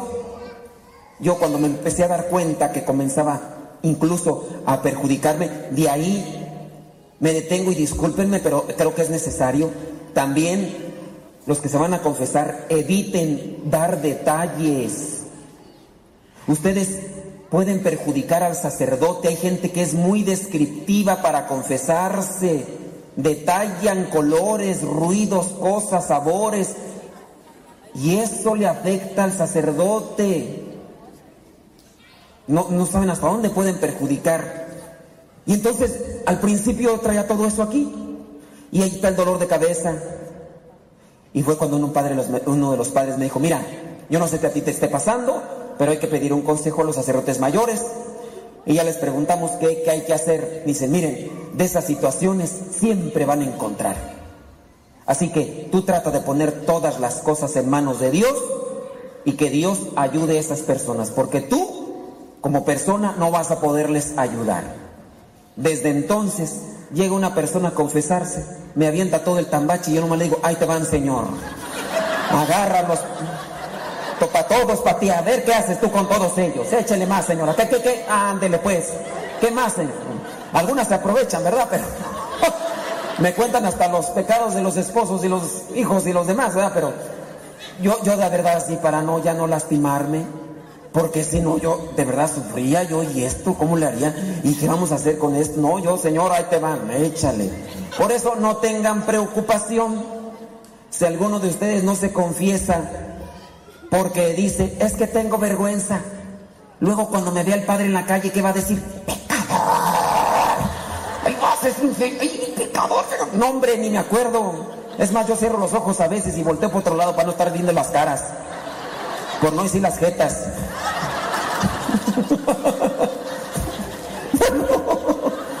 pues es que dame la verdad, porque.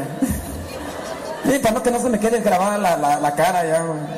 O volteo para otro lado, señor, pues son tuyos, échale. Arréglalos tú. De verdad. Y a pesar de que los conozca, porque yo atiendo gente ahí en mi parroquia, ya los conozco de personas, sé dónde viven y todo, a veces los visito para una cuestión de enfermos y todo pero vienen y me dicen sus pecados y yo como los aviento al Señor, yo ya no me acuerdo y luego se me revuelven. El otro día llega una señora y me dice, Padre, acúseme del último pecado. No se acuerda, digo, tú fuiste la que mataste. No, Padre, dije, pues entonces ya se me olvidó, se me revuelven todos. Me los echan ahí en la licuadora y se revuelven todos.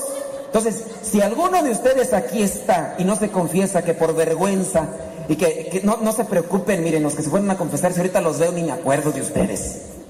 O sea, de la cara así de, ah, esta es la señora que, ay, Dios me libre, quítate, por favor. No, eso no, se olvidan los pecados, quién sabe qué me dijeron y pues ya iba todo para allá. Pero, retomando la cuestión, si ustedes son concretos en sus pecados, tendrán la oportunidad entonces de reconciliarse bien con Dios y reconciliarse consigo mismo. Si ustedes van siempre y hacen una historia de su vida, pero en el sentido de que solamente avientan todo lo que les han hecho y los demás, y ustedes no sacan su dolor, su desgracia, su problema, su herida, ustedes no van a poder realmente sanar de una situación. Tenemos que ser concretos, identificar bien el problema. ¿Cuál es tu problema? Soy chismoso. Me acuerdo de aquel chiste que dicen que estaban unos en un grupo parroquial. ¿Me permiten decir chistes? Gracias. Si me hubieran dicho que no, de todas maneras lo hubiera dicho. Pero dicen que estaban en un grupo parroquial. Y pues ya ven, de repente, eso es lo bueno de los grupos parroquiales, que ya cuando te reúnes empiezas a platicar cosas de la vida que te construye, que te puede reconstruir tu vida espiritual. Y estaba uno ahí y decía, hermano, ¿Y usted qué era antes? No, confieso que yo antes era muy borracho, muy, pero muy borracho. De vez en cuando por ahí se me sale tomarme una cervecita, pero me sigo controlando. ¿Y usted, hermano? Yo era muy lujuriento, no podía ver ninguna mujer, luego, luego le clavaba la vista. Y le me acercaba y le echaba ahí los canes y pues si pegaba chicle, pues luego, luego se hacía. Y ahora me controlo, ya no soy eso. ¿Y usted, compadre?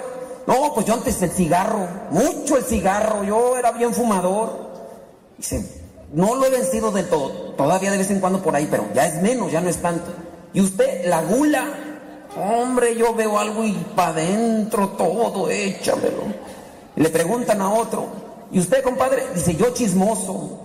Y si antes lo controlaba, ahora ya no tanto, pero discúlpenme, nos vemos después.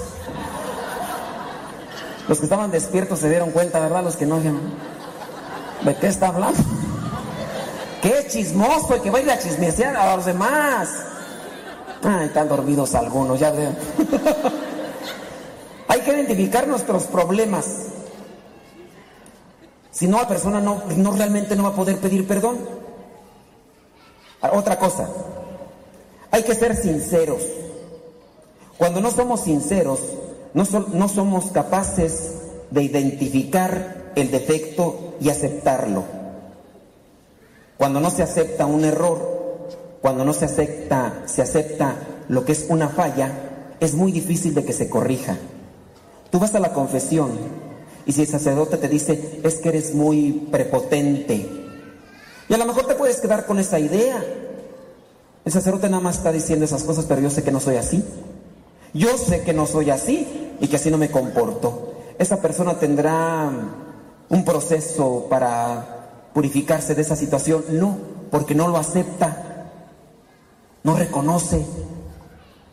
Le dice la señora al esposo, viejo, es que eres bien borracho. ¿Cuál borracho? Tú exageras, nomás viernes, sábado, domingo y lunes.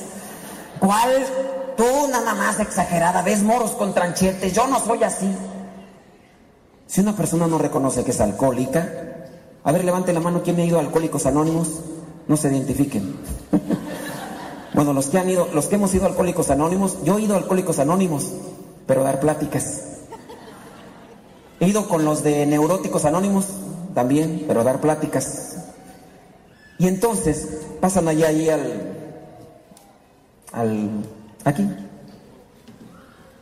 Hola, soy neurótico y cuidado con que los ve en la calle porque van como les va a ver. Y empiezan a presentarse, se identifican como lo que son, tienen sus fallas. Antiguamente el sacramento de la confesión era en público. La gente tenía que confesarse en público y decir sus pecados. Hola, soy fulano de tal, soy un pecador, estoy en adulterio, pido perdón a Dios. Antes así era, ahorita ya lo hacemos ya en forma privada. Pero en estos lugares todavía se hace y esto les ayuda en parte porque se reconocen como lo que son ante los demás y en parte describen lo que hacen y lo que han hecho de daño a otros. Para encontrar lo que es la misericordia y la compasión del Señor, tenemos nosotros entonces que reconocer nuestras faltas. Vamos a ver los que traen Biblia, desempólvenla. Vamos a ver un pasaje del Evangelio de Lucas, capítulo 15, versículos del 11 al 24. Por cuestiones de tiempo nos vamos a limitar a solamente ver algunos versículos de este pasaje, pero que son necesarios. Lucas capítulo 15, versículos del 11 al 24. Un pasaje que es muy mencionado, proclamado en, estas, en estos tiempos de cuaresma, es el del Hijo Pródigo. Ustedes saben la historia porque es muy conocida, muy proclamada y además se puede identificar con cada uno de nosotros. Es la historia de aquel hijo que quizá a lo mejor por andar enredado en esos ambientes, con los amigos o con los kamikazes, mejor dicho, aquellos compañeros que le dijeron, oye, dile a tu papá que te dé toda la herencia y vámonos a gastar por ahí. Este hijo que fue con el padre le dijo, padre, dame la herencia que me toca. Y el papá le hizo caso. Está bien, hijo, te voy a dar la herencia que te toca. Se la dio y se fue a gastar todo ese dinero en cosas malas. Y por ahí andaba, en un país lejano, se acabó el dinero y hubo escasez de trabajo. Se puso a trabajar con los puercos con la impureza dentro de la concepción judía. Los puercos, por eso no se los comen los judíos, porque para ellos son impuros. Los puercos, por eso los encontramos en algún pasaje del Evangelio donde aquellos demonios dijeron, no nos saques de aquí, mejor lánzanos a los puercos. Lo impuro. Aquel hijo pródigo había gastado su dinero con prostitutas, en la borrachera, pero después de eso se puso a trabajar con los puercos, en la impureza. Y ese es el peligro que corremos cuando le hacemos caso al pecado, que después nos vamos a estar revolcando con la impureza. No tenemos fuerzas para levantarnos. No hay que darle oportunidad a la tentación. Si la tentación llega a tu mente, hazla a un lado, porque en la medida en que la consientas, la tentación siembra sus raíces y comienzan entonces a crecer aquellas intenciones hasta tal momento que van a tener fortaleza y van a hacer lo que estás pensando. Dice Romanos capítulo 12 de versículo 2, apúntenselo. Romanos 12 capítulo 2. Si quieres cambiar de vida, cambia de manera de pensar. Si quieres cambiar de vida, cambia de manera de pensar. Yo ya quiero ser diferente. ¿Y cómo son tus pensamientos? ¿Qué es lo que estás pensando constantemente? La mayor parte del tiempo en qué piensas. A lo mejor quieres salir de aquel lodo, de aquel chiquero, de ahí donde están los marranos, donde está la impureza. Quieres salir y vas y le pides a Dios, pero no cambias tus pensamientos. Sigues revolcándote allí con los puercos, con la impureza. ¿Cómo vas a librarte entonces de esa situación de pecado? Cambia tus pensamientos. Tus pensamientos que sean diferentes. A lo mejor en cierto momento te privas de no cometer pecado, pero tus pensamientos no. A lo mejor hasta estás en la iglesia y estás pensando cosas sucias, cosas malas. Cuando decimos no consentir los malos pensamientos, algunos piensan inmediatamente en la lujuria. Ah, yo sí soy bien mal pensado. No puedo, pura lujuria. No. Hay más malos pensamientos todavía. Gente que ve a otro y lo está odiando. Gente que puede ver a otra persona y puede decir, pero mira, mira nada más. Ese presumido ni tiene, eh, traes un teléfono ahí bien grandote, bien brilloso, pero ni lo ha pagado. No, hombre, todavía lo debe. Trae una camioneta ahí 4x4 con bocinas marca Diablo, pero la debe todo al banco. Presumido, yo por eso mejor me ando. Y ya estás pensando mal. ¿Qué tanto así del odio cuando se odia a otro? Los que me escuchan en la radio han escuchado esta confesión. Yo trabajaba en Los Ángeles en la costura. Y ya ven en las fábricas cómo somos, bien amables todos, bien atentos, nos amamos. Sí, en todas las fábricas es así. De vez en cuando por ahí sale alguno otro arrastrado. De vez en cuando. Y en esa ocasión yo llegaba ahí temprano a las 7 de la mañana a trabajar, a echarle duro porque me pagaban por pieza. Entonces había que darle duro. 10 centavos, 5 centavos por una pieza en la costura. Y ese día yo llegué, ya estaban algunos compañeros de trabajo con los que casi no me hablaban más, a veces. Y ese día llego yo, agarro la silla, prendo la máquina de una aguja y me siento. Cuando me siento, seis piquetes de aguja aquí atrás. Acá atrás. La sentí y dije, no les voy a dar el gusto a estos desgraciados. No les voy a dar el gusto de levantarme inmediatamente. Porque ya sabía yo. Dije, estos envidiosos. Y así nomás como que, ya, así para que se aflojen un poquito. Lo bueno que no hay mucha carne, entonces enterraron el hueso. Y así poquito, poquito. Y ya de repente dije, y de seguro ya están agachando la cabeza. Entonces me hago un poquito así como para atrás, volteo, todos con la cabeza agachada. Alguno de ustedes fue malditos, como no. Entonces ya me levanté un poquito, pero viéndolos a ellos así con la mirada retadora como la que tengo ahorita.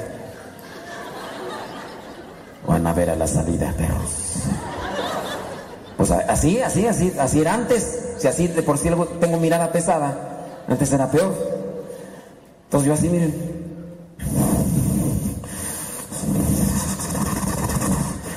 Las agujas.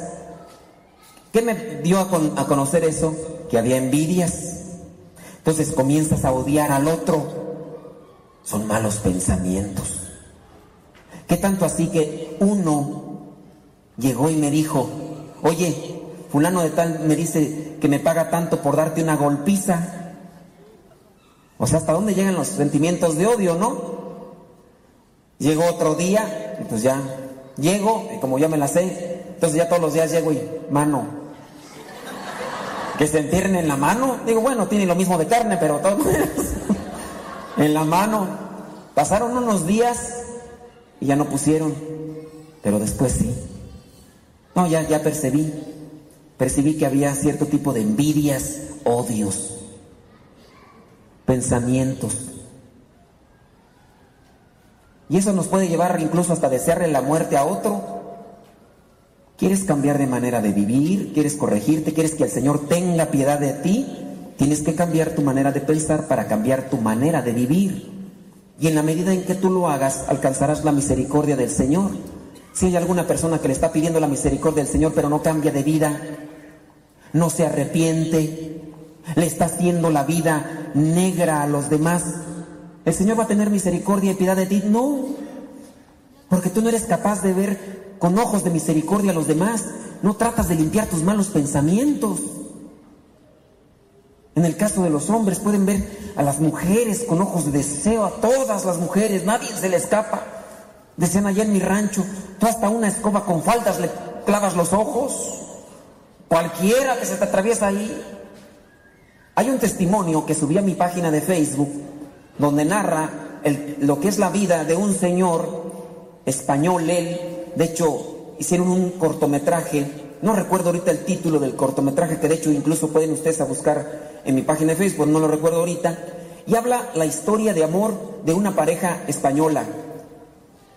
Narra ahí la situación de un señor que ahora está atendiendo a su esposa que padece Alzheimer. Entonces ya la señora no se acuerda de nada, el señor le prepara la comida, y la señora siempre así. Y la lleva a pasear, la lleva hasta el cine a la señora, la lleva a diferentes lugares. Y el señor, ¿qué hace para mantenerse así firme con su situación difícil? Se ve al señor que en algunos momentos está rezando el rosario y hasta llora. Se ve que ese video lo grabaron incluso en tiempo de cuaresma porque se ve al Señor llegar a la iglesia y rezar el Via Crucis. De repente ya agarra algunos libros de vidas de santos y está leyendo. Y cuando le preguntan, ¿y cómo le hace para tener fortaleza? Otro hombre ya había abandonado a esta mujer. La mujer ya no se vale por sí misma. Tiene que estarle allí ayudando siempre en todo. Dice, el único que me ayuda es Dios. Y se pone a llorar el Señor porque tiene que tratarla prácticamente como un niño. Dice, pero yo no era así. Yo cambié mi manera de ver la vida. Dice, era tan lujurioso antes que cuando iba por la calle y con la cabeza agachada y miraba a una persona que llevaba falda, me la empezaba a desear en la mente. Y muchas veces me llevé un fiasco, porque de repente levantaba la mirada y me daba cuenta que no era mujer, que era un cura porque traía su sotana negra, iba por la calle y hasta ahí se andaba ya imaginando otras cosas. Para decirles hasta dónde puede llegar la porquería que uno puede traer en la cabeza. Y eso te va deformando. Pero si no lo reconocemos, ¿cómo el Señor va a tener piedad de ti? Si no te arrepientes de ese pecado, si no reconoces tu falta. Retomemos lo que es nuevamente el pasaje del hijo pródigo. El hijo pródigo se ha ido a gastar todo el dinero. Ahora trabaja entre los puercos, entre la impureza. ¿Cómo va a salir de esa situación si está entre los puercos?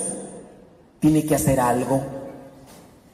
Y es lo que nos narra el versículo número 17 al 20. Los que tengan allí su Biblia y hayan abierto este pasaje de Lucas capítulo 15 del 11 al 24, vayámonos al versículo 17 al 20. Lo voy a proclamar. Dice, al fin se puso a pensar, al fin se puso a pensar, ¿cuántos trabajadores en la casa de mi padre tienen comida de sobra? mientras yo aquí me muero de hambre, regresaré a casa de mi padre y le diré, Padre mío, he pecado contra Dios y contra ti. Ya no merezco llamarme tu hijo. Trátame como a uno de tus trabajadores. Así que se puso, se puso en camino y regresó a la casa del Padre. Palabra de Dios.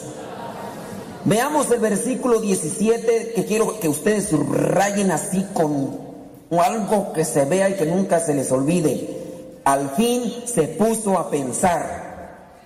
¿Te has puesto a pensar lo difícil que le estás haciendo la vida a los demás? ¿Te has puesto a pensar en las cosas que estás haciendo y que por eso no sales de tu pecado?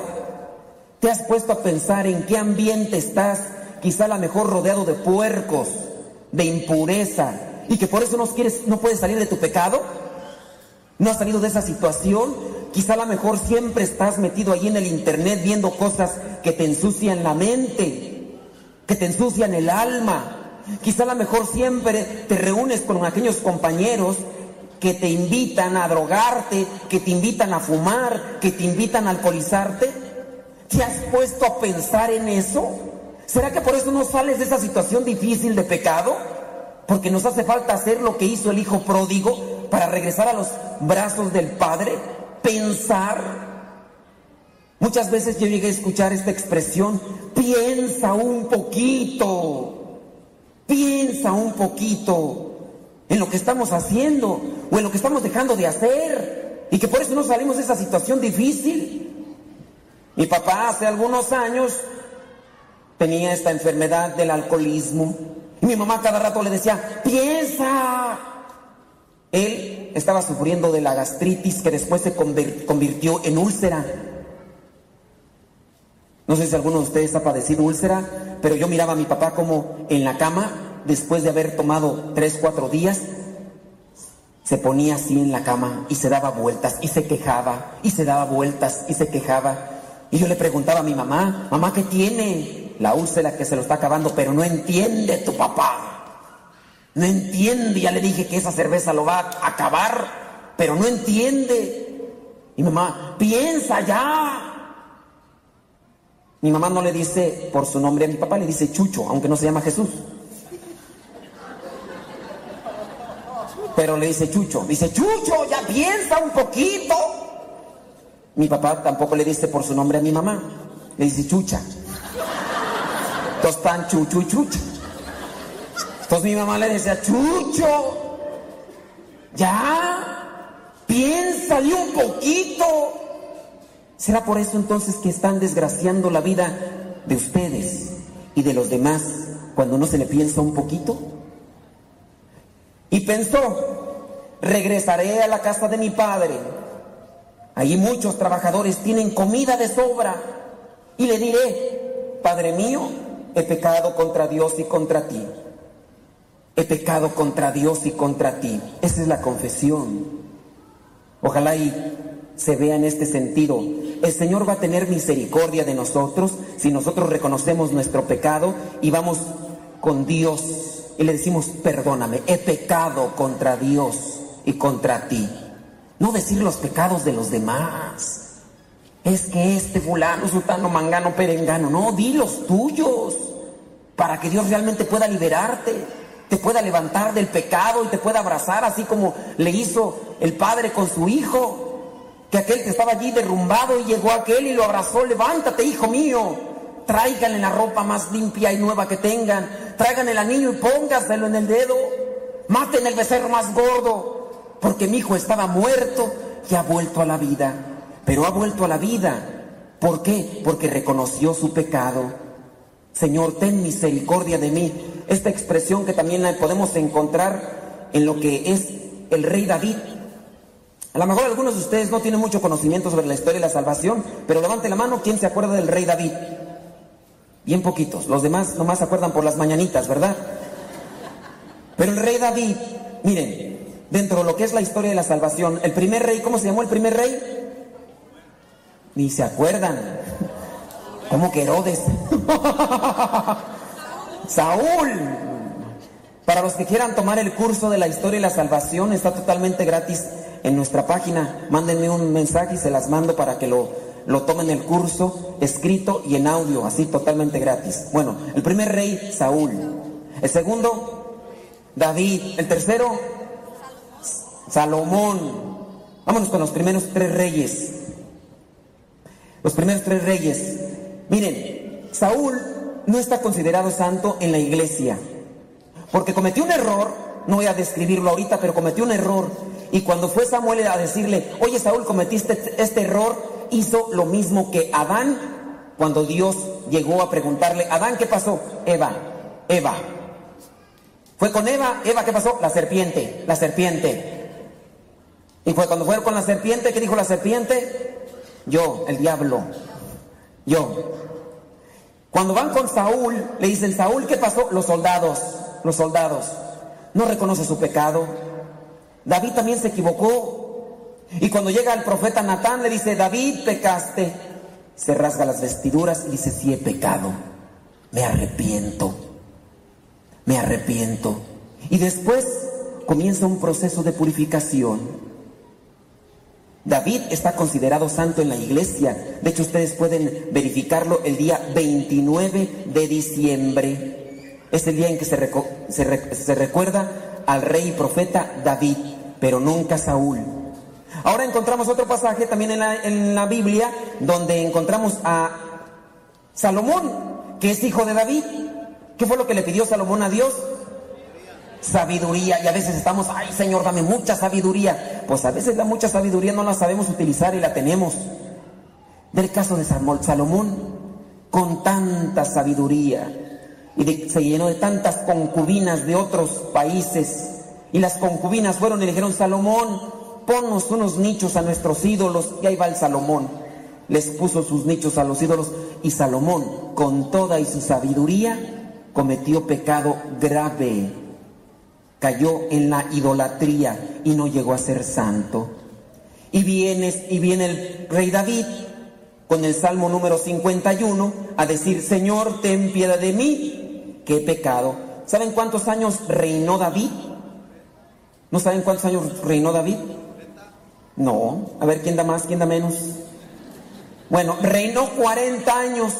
Lo podemos verificar allí en el primer libro de los reyes, capítulo 2, versículos del 10 al 11. Nada más apúntenlo, vamos a caberlo porque si nos detenemos ya, ya no hay tiempo. Primer libro de los Reyes, capítulo 2, versículos del 10 al 11. Dice, David murió y fue enterrado con sus antepasados en la ciudad de David. Fue rey de Israel durante 40 años, de los cuales reinó siete en Hebrón y 33 en Jerusalén. Entonces reinó 40 años. 40 años. Cuando yo lo estaba leyendo decía, a ver, esto trae un simbolismo muy profundo que no nos hemos dado cuenta. Si bien David pecó, ¿de qué manera pecó David? Con adulterio y después con asesinato. Dice que estaba ahí después de la siesta, quién sabe qué andaba haciendo, y se asomó por la ventana del castillo y vio a una mujer que se estaba bañando y ahí no quitaba los ojos. Y ahí dijo, ¿quién es aquella mujer? Tráiganmela. Viene con las acompañantes, no importa, tráiganmela, yo doy abasto para todos, tráiganmela. Llegó Betsabé con sus acompañantes y después pasó lo que tenía que pasar. Llegó Betsabé y le dijo, ya estoy embarazada. Dice, ay, ay, ay, ¿cómo le voy a hacer? ¿Cómo le voy a hacer? Traigan al esposo, está en el, en el ejército, no importa, tráiganlo. Ya llegó el esposo, ¿qué pasó? Urias, Urias, este, pues ¿cómo vaya la, la, guerra? No, pues va muy bien. Ok, no, pues puedes irte con tu esposa. No, porque yo soy fiel a mi rey y no puedo estar con mi esposa mientras allá se está cometiendo, los están en la lucha. Dice, ok, dice, pues bueno, bueno y sano no me hace caso. Traigan las cervezas, echen, vamos a ponerlo borracho, a ver si ya borracho.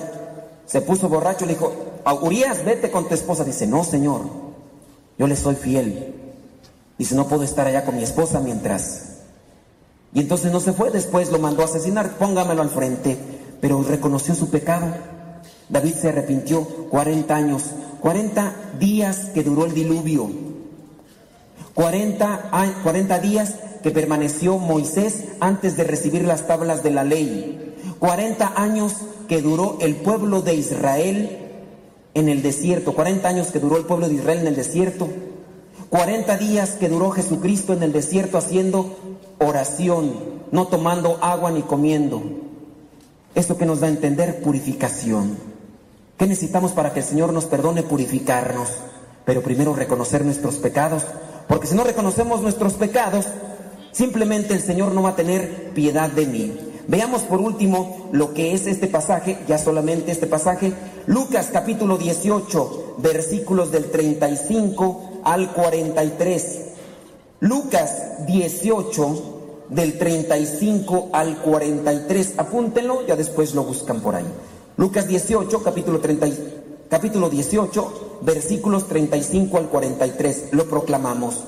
Dice, cuando ya se encontraba Jesús cerca de Jericó, un ciego que estaba sentado junto al camino pidiendo limosna, al oír que pasaba mucha gente, preguntó qué sucedía. Le dijeron que Jesús de Nazaret pasaba por ahí y él gritó, Jesús, hijo de David, ten compasión de mí. Los que iban delante lo reprendían para que se callara, pero él gritaba más todavía, Hijo de David, ten compasión de mí. Jesús se detuvo y mandó que se lo trajeran. Cuando lo tuvo cerca, le preguntó, ¿qué quieres que haga por ti? El ciego contestó, Señor, quiero recobrar la vista. Jesús le dijo, recóbrala, por tu fe has sido sanado. En aquel mismo momento, el ciego recobró la vista y siguió a Jesús. Y siguió a Jesús alabando a Dios. Y toda la gente que vio esto también alababa a Dios. Palabra de Dios. ¿Qué podemos decir rápidamente? Nunca te canses de pedir la misericordia de Dios, la compasión de Dios. Trata siempre de ser sincero. Y si hay voces que te quieren callar en esta aclamación al Señor, no te calles. Sigue pidiendo la misericordia y la compasión al Señor. La otra, después de que Dios te haya respondido, dedícate a seguirlo. Dedícate a seguirlo y anunciarlo. De esta manera se va a dar gloria a Dios y no solamente vas a tener un milagro tú, sino vas a anunciar el milagro a los demás y estos también van a ver los prodigios que Dios hace en las personas humildes y misericordiosas. ¿Quieres que Dios te sane? ¿Quieres que Dios tenga compasión de ti? Sé humilde, reconoce tus pecados, confiésalos y acércate y sigue muy de cerca al Señor para que Él tenga compasión de ti y derrame en ti y en tu familia toda tu gracia. Que cuando salgamos de este retiro, de este congreso, lleguemos a los hogares, digan, realmente te ha tocado el Señor, hermano. Dime qué es lo que ha sucedido en tu vida y que solamente tú le digas, he dejado entrar a Dios en mi corazón para que me cambie. Por eso, desde ahora, trato de ser siempre diferente, porque el único que tiene poder para transformar los corazones es Dios. Y una persona cambia en la medida en que deja entrar a Dios en su corazón. Si una persona no deja entrar a su corazón, a Dios nunca cambia. Abran sus oídos a Dios, pero principalmente abranle su corazón. Sean humildes y díganle, Señor, ten piedad de mí.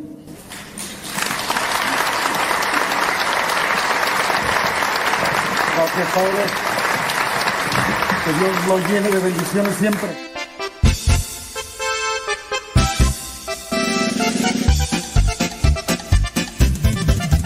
Buenos días, Señor Jesús. Muchas gracias por darnos luz. Que este día lo que hagamos sea solo para ti. Buenos días, Señor Jesús. Buenos días, Señor Jesús. Muchas gracias por darnos luz. Que este día lo que hagamos sea solo para ti. Buenos días, Señor Jesús. La noche ha pasado, la tempestad se fue, muy débil y cansado esperando amanecer.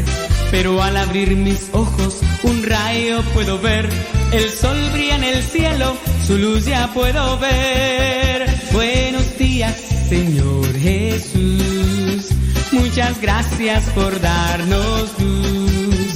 Que este día lo que hagamos sea solo para ti. Buenos días, Señor Jesús. Días, Señor Jesús. Muchas gracias por darnos luz. Este día lo que hagamos sea solo para ti. Buenos días, Señor Jesús. Los pajarillos cantan, elevan su canción. También las palomitas ensalzan al Señor. La flor, la mariposa, exhibe su color. Del fondo de mi alma yo canto esta canción. Buenos días, Señor Jesús. Muchas gracias por darnos luz. Que este día lo que hagamos sea solo para ti. Buenos días, Señor Jesús. Buenos días, Señor Jesús. Muchas gracias por darnos luz. Que este día lo que hagamos sea solo para ti. Buenos días, Señor Jesús. Buenos días, Señor. Buenos días, Señor. Buenos días, Señor Jesús.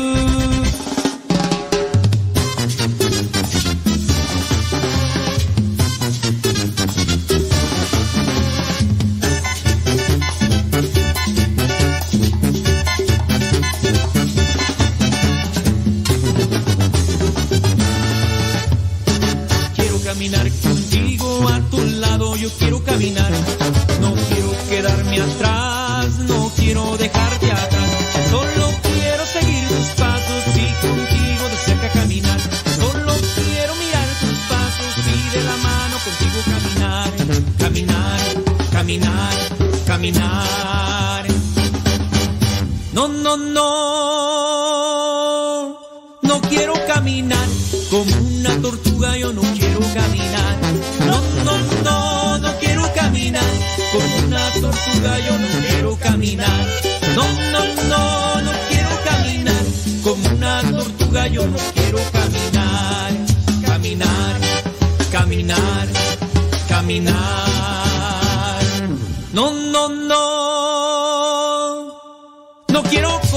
como un corre camino, yo no quiero correr. No, no, no, no quiero correr como un corre camino, yo no quiero correr. No, no, no, no quiero correr como un corre camino, yo no quiero correr.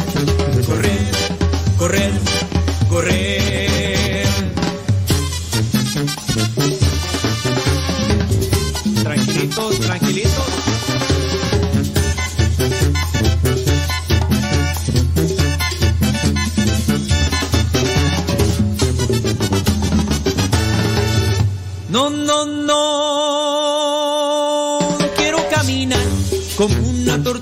No quiero caminar. No, no, no, no quiero caminar como una tortuga, yo no quiero caminar. No, no, no, no quiero caminar como una tortuga, yo no quiero caminar. Caminar, caminar, caminar. No, no, no, no quiero correr como corre camino, yo no quiero correr. No, no, no, no quiero correr corre camino, yo no quiero correr. No, no, no, no quiero correr como corre camino, yo no quiero correr. Correr, correr, correr.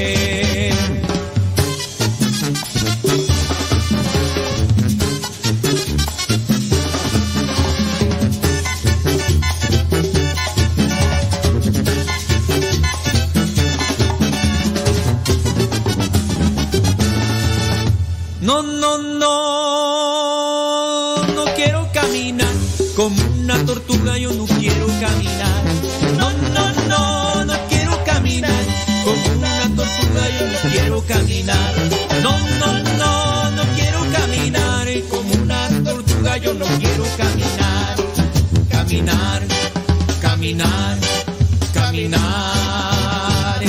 No, no, no, no quiero correr. Como corre el camino yo no quiero correr. No, no, no, no quiero correr. Como corre el camino yo no quiero correr. No, no, no, no quiero correr. Como corre el camino yo no quiero correr. Correr, correr, correr.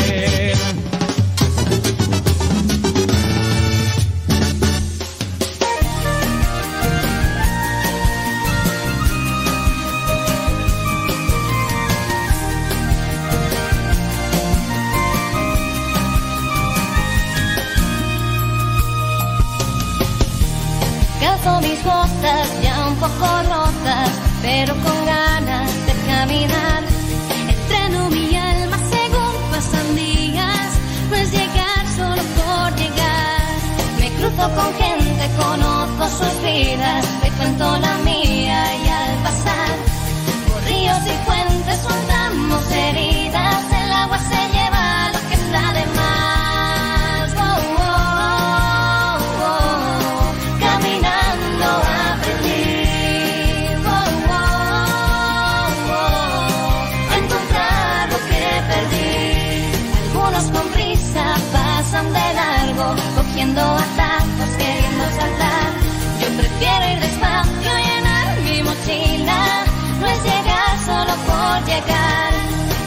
con lluvia que mojan mi alma, que tengo agujetas en el corazón.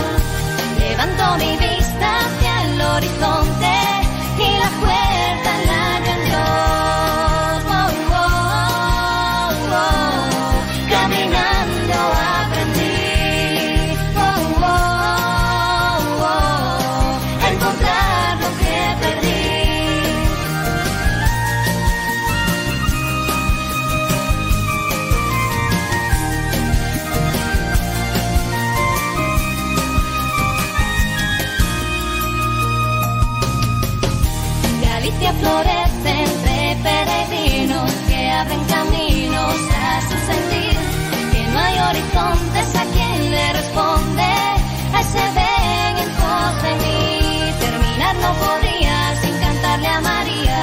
muchas veces posada para mi dolor, la que trajo consuelo al apóstol herido, peregrina conmigo con más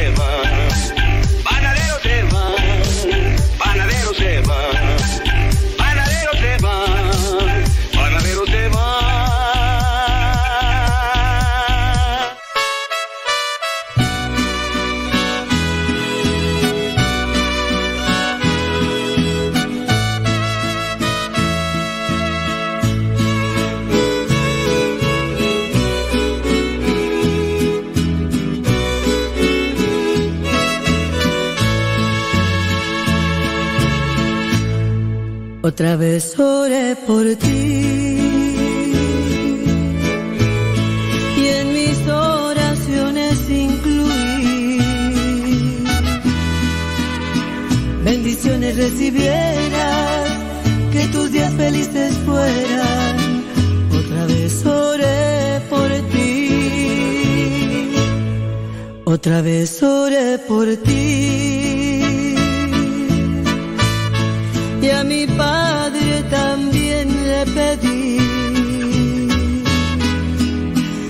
Fortaleza a ti te diera en todo mal que te viniera. Otra vez oré por ti. Conozco tu sufrimiento, tu penar también lo siento.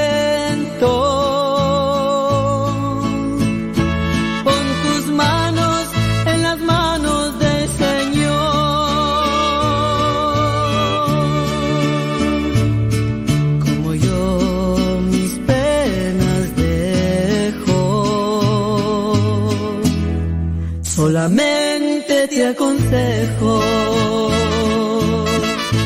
que trates de superar esas cosas que la vida te traerá. Son las pruebas del camino, obstáculos que han venido y nos quieren del eterno alejar. De recordar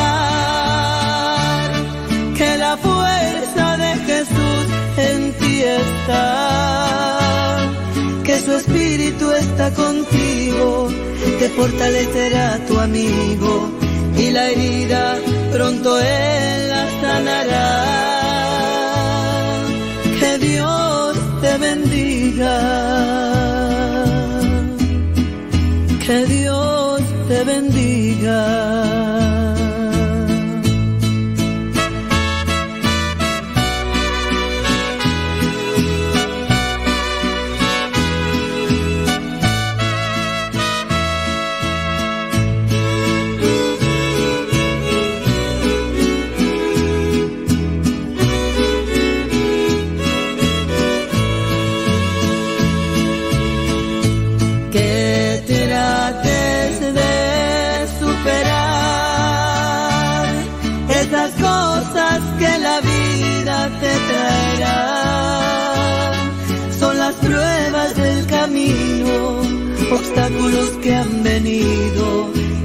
Quieren del eterno alejar.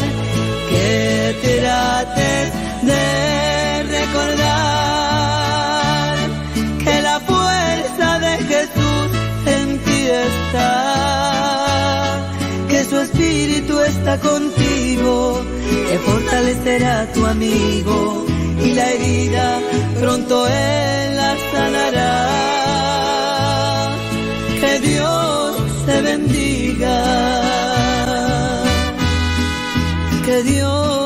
bendiga. Que Dios te bendiga.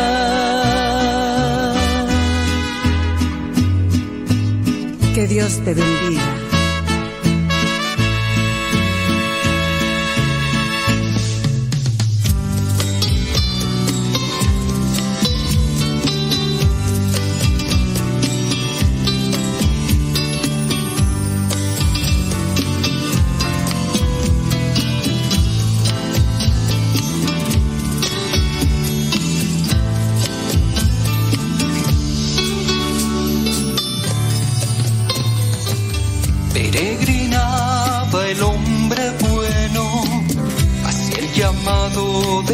Verdadero.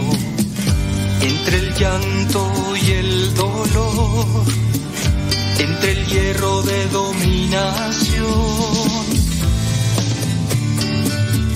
De su fe él nunca dudó, ni su corazón encerró. Y él fue siempre ante Dios, mensajero de su amor. En el amanecer de mi pueblo, moría la noche y nacía un sol nuevo, entre cantos y color, entre flores y resplandor.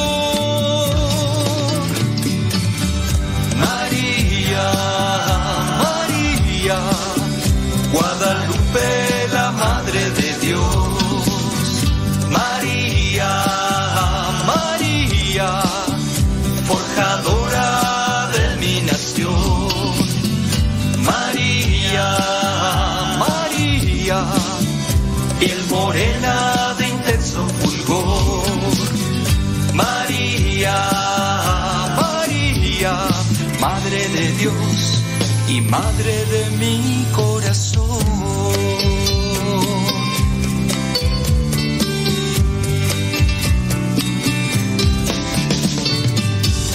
Oh Señora y niña mía, le respondió a la hermosa. Te saludo con gusto donde quiera que te encuentres y como quiera que te encuentres. Saludos a everybody in your home. Vamos a ponerle enjundia a esto. Gracias. Muchas gracias. Déjame ver quiénes están ya ahí conectados. Quiénes están ahí ya. Yesenia Rado Valencia, como siempre. Susana Bonilla, como siempre. María Eugenia, como siempre. Diana Cruz, como siempre. Las mismas y los mismos. Nora Mendoza, como siempre. Zula HP, como siempre. Como siempre. Rocío Luna García, como siempre. A ver, por acá hay una pregunta. José Guzmán, como siempre, muchas gracias. Una persona nos hace una pregunta. ¿Cómo cambiar nuestros malos pensamientos o deseos cuando nos lastiman? Eh, ¿Cómo cambiar nuestros malos pensamientos? Pues los pensamientos eh, son aquellas cosas que se generan a partir de lo que nosotros consentimos. Consentimos cosas buenas, consentimos cosas malas y de ahí se van generando. ¿Qué son los pensamientos? Pues son estas cuestiones en la mente que van creando también emociones, que van creando sentimientos, pensamientos, pensamientos como por ejemplo eh, comer. Si uno piensa en comer y comer y comer, pues también genera en el, en el organismo hambre y, a partir de eso pues uno va a tener hambre. Tengo hambre. eh, un ejemplo clásico. No, no estoy pensando en comer y hablo de comida. Hablo de la comida y entonces a partir de la comida se empiezan ahí a generar, ah, ya se me despertó el hambre, decimos. Claro, pues si acabas de comer y estás lleno y todo eso, pues no vas a tener necesidad así. Pero en su caso empezamos a hablar ahí de, de comida y ya de repente se empieza ahí a, a- así. Entonces así se van generando malos pensamientos, buenos pensamientos, dependiendo qué es lo que trabajes ahí en la cabecita. Dice por acá, sí, somos los mismos, somos fieles. Ter- Teresita, dice Teresita Rivera. que son, son fieles. Que bueno, Leito también es muy fiel. ¿Tienen preguntas? Láncenos sus preguntas. Gracias. Acá nos dicen dónde nos escuchan. Bueno, aunque no me dedique a estar diciendo en dónde y en dónde y en dónde y en dónde, en dónde nos escuchan, pero les agradezco mucho que nos digan dónde, porque así uno ya puede mirar hasta dónde estamos llegando y todo lo demás. Muchas gracias. ¿Tienen algunas preguntitas? Láncenlas, como no, nomás pónganla ahí. Pregunta al inicio del mensaje, porque, por ejemplo, acá Anita Nolasco empieza, oh, bueno, buen día, padre, saludos, ¿cómo está? Nos Ya, desde ahí ya, ya desde ahí ya. Nada más que también hagan sus preguntas bien, porque, por ejemplo, pregúntala. Ya, ya desde pregúntala, ya. No, pregunta. Pregúntala. ¿A quién le pregunto? Pregúntala, pláticas que da en los retiros. Eh, ese, no, pregunta, ¿cómo que es eso de pregúntala? O sea, no, háganos bien. Yo sé que a lo mejor están ahí, a lo mejor cocinando, manejando. Mejor, si están cocinando, manejando, no hagan preguntas porque hasta puede, puede ser que se agarren una multa, pero pregúntala, ¿cómo es eso, pues, hombre? No, no, no. Déjame ver por acá, este, ¿quién más nos manda? eh, ¿Qué dice? ¿Qué dice Abraham? Abraham y Rocío. Ya están trabajando, dicen. Bueno. Déjame ver por acá quién nos hace una pregunta. Pregunta. Dice, yo también estoy escuchando. Saludos. Presente. Eh, Kiki, cucucú, gracias. Ah, mira, acá por acá nos hacen una pregunta. Pregunta, lance por la pregunta. Dice, mm, saludos, dice padre. Últimamente he escuchado que preguntan sobre la nulidad matrimonial. Y entiendo que eso es algo que, que eso es muy particular de cada caso. Pero mi pregunta es, si el matrimonio fue válido y una de las partes realmente quería estar casada, se esforzó, fue a terapia psicológica, etcétera, no tuvieron hijos, pero la otra parte jamás se interesó por solucionar los problemas. Ya se divorciaron. Esa persona que realmente quería que funcionara tiene que aceptar que necesitará estar sola para poderse confesar y comulgar. O sea, ya no hay futuro en pareja sin cometer adulterio. Espero haberme explicado. No, no le entiendo. No le entiendo. A ver, explícame un poquito más el asunto. Es que no, no le agarro el asunto. Mira, vamos a explicar algunas cuestiones. Eh, ¿Cuál es la nulidad eh, matrimonial? No es que sea de una nulidad matrimonial. Se declara inválido. Y al declararse inválido el sacramento, pues no hubo sacramento, es decir, esa persona podrá en su caso eh, casarse bien por la iglesia con otra persona, si eso es con relación a lo que dices tú de nulidad matrimonial. Mi pregunta es, si el matrimonio fue válido, ok, y una de las partes realmente quería estar casada, se esforzó, fue a terapia, no tuvieron hijos, pero la otra parte jamás se interesó. Mira, si fue válido y la otra parte no quiere, la otra parte no quiere estar contigo ahí, ¿cómo le haces? Pues, pues esa es una cosa pues que no, no se puede obligar. No se interesó la otra parte por solucionar los problemas. ¿Y ahí cómo le hacemos? Ok, ya se divorciaron. Se divorciaron por el civil, ¿eh? No se divorciaron por la iglesia, no se puede. Se, se separaron. Bueno, esa persona que realmente quería que funcionara tiene que aceptar que necesitará estar sola para poder confesar y comulgar. Sí. Sí, hablando del matrimonio válido, hablando del matrimonio válido, la otra persona no quería estar contigo. No quería estar contigo. Quería estar con otra persona o no quiere estar en sí con alguien, solamente quiere estar disfrutando el momento. Aquí lo que tú lo que entiendo es que tienes tú que aceptar que tienes que vivir en soltería para poder confesarte y comulgar, sí. No, pues es que ¿cómo le haces ahí? Si fue un, un matrimonio válido, si fue un matrimonio válido, no puedes este eh, juntarte o buscar a otra persona, no puedes. La otra persona va a vivir en pecado. Pero, pues sí, esa es la cuestión. Ahora, que entiendo yo que, que a lo mejor hay, hay un anhelo de estar con alguien.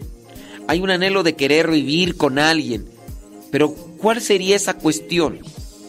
¿Cuál sería esta cuestión de vivir con alguien? A lo mejor es vivir por vivir con alguien, por una cuestión...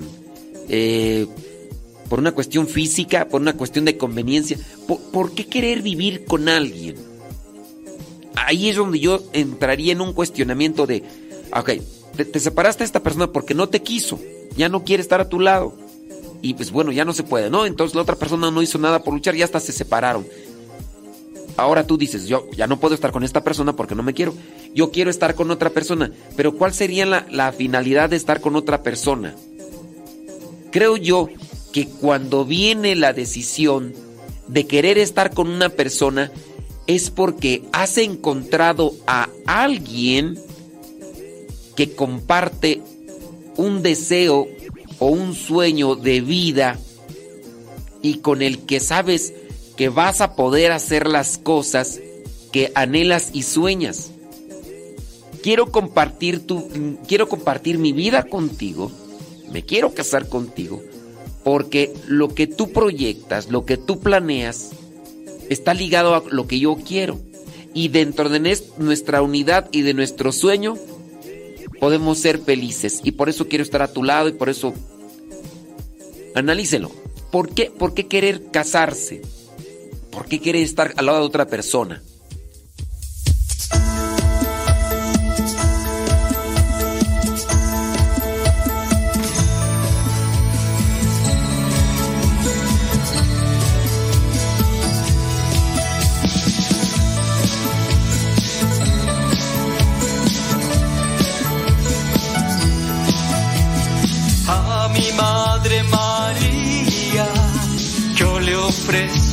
Canción.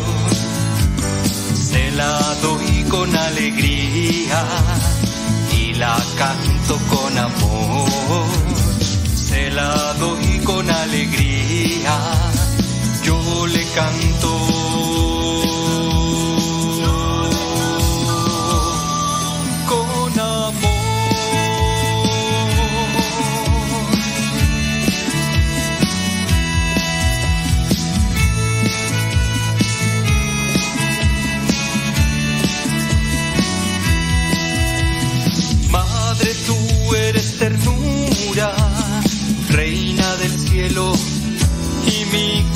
Corazón.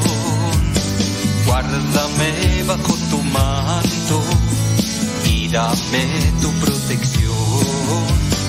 Guárdame bajo tu manto y dame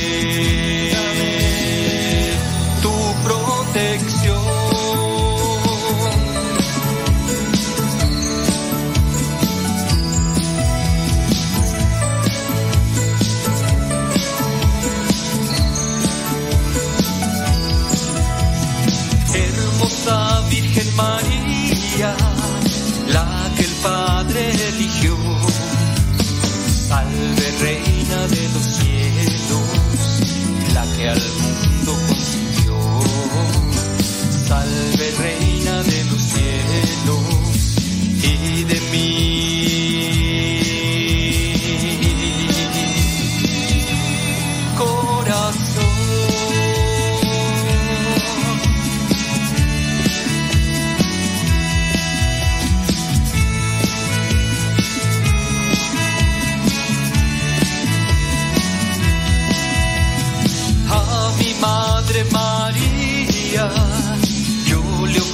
esta canción, se la doy con alegría y le canto con amor, se la doy con alegría y la canto.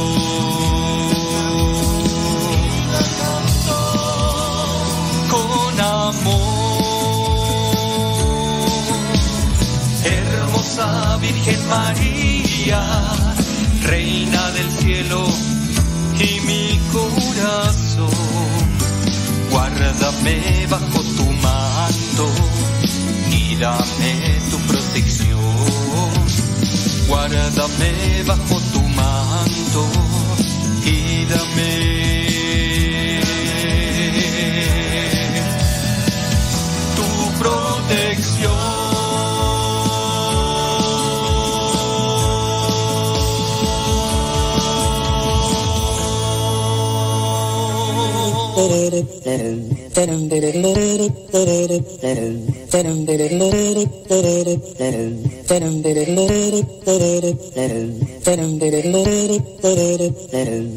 Sí, criaturas del Señor. Tenemos por ahí una situación que nos envía una persona y su pregunta es, tengo, después de que se separó de su pareja, se casaron, estuvieron bien casados y todo, pero hubo problemas, la otra parte no quiso luchar por su matrimonio, no tuvieron hijos, y entonces la persona pregunta, ¿tengo que vivir ahora eh, en soltería, eh, porque se separó pues, tengo que vivir en soltería para poderme, para poder confesar y comulgarme? Y pues la respuesta es sí. Sí, porque si te juntas con una persona, pues de ahí ya entras en situación de pecado y obviamente pues no te puedes ya confesar hasta que no dejes esa situación y ya. Ahora, la cuestión aquí es por qué, por, por qué plantearlo de esa manera. Creo yo y entiendo yo que el matrimonio es no porque es la única manera de ser feliz en la vida. Puedes también vivir una soltería, hablando de que ya no pudiste porque la otra parte con la que te casaste no le echó ganas. Tu vida puede ser plena, puede ser dichosa, puede ser feliz, no necesariamente estando con una persona a un lado, viviendo. Ah, es que, ¿Y qué tal si un día llega por ahí alguien? Eso de así como que no, no nos puede orientar así, ay, que me tengo que preparar. No, pues busca otras cosas que te pudieran realizar. ¿Por qué, ¿Por qué plantearse que después de estar casados necesariamente tengo que estar casado o tengo que estar junto con otra persona para poder caminar en esta vida pleno y feliz? Mira, yo te puedo decir que muchos hombres en realidad buscan el matrimonio como una cuestión de, de necesidad bueno, de necesidad porque lo no no necesidad porque no puedan vivirse en ello, sino más bien de conveniencia. Muchos hombres, muchos hombres se casan por conveniencia. Es decir, que, que buscan algo, buscan algo. O sea, me comprometo, pero porque me va a convenir en una situación. ¿Cuál es esa situación de conveniencia? Pues que van a dormir calientitos cuando hace frío y pues van a disfrutar en el placer, van a disfrutar en el placer carnal. Ese es. O otra puede ser, otra conveniencia es, el hombre puede pensar esto. Muchos hombres piensan así. Me caso para que alguien me prepare de comer me caso para que alguien lave mi ropa. Muchos piensan así. No todos. Me caso para que alguien cuide a mis hijos. Porque yo quiero saber cómo van a ser mis hijos y quiero tener alguien quien me cuide mis hijos. Y también me caso para poder eh, disfrutar un placer en lo sexual. Muchos piensan así.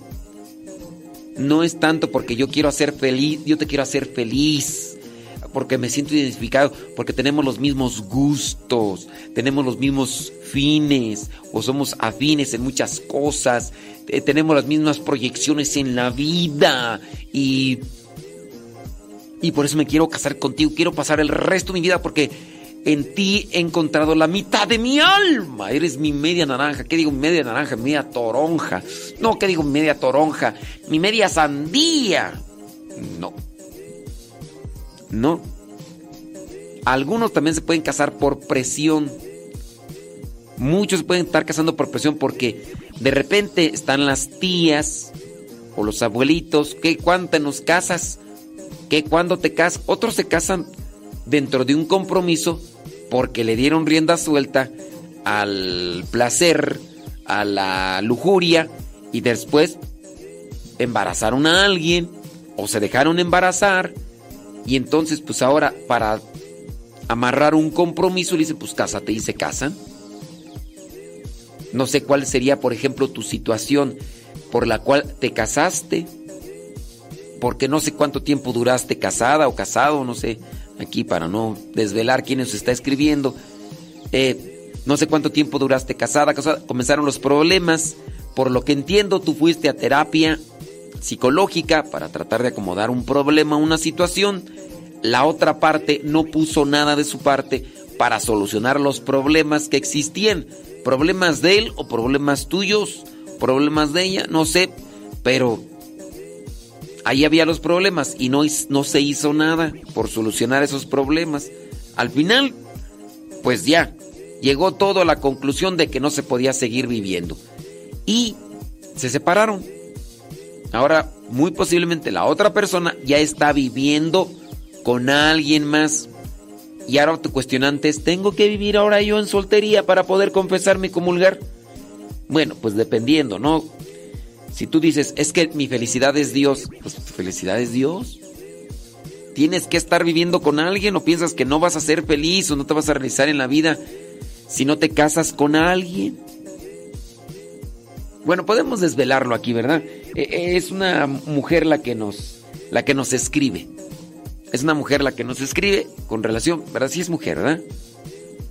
Entonces, no creo yo que tenemos que encasillarnos en solo una situación de vida para ser plenos, para ser felices. Es que tengo que... Si tu felicidad es Dios y teniendo en cuenta de que si te juntas con alguien vas a vivir en situación de pecado y ya no vas a poder estar con Dios, pues creo que pues ya, mi vida es Dios y ya. Pero te digo, no, no necesariamente tendríamos que.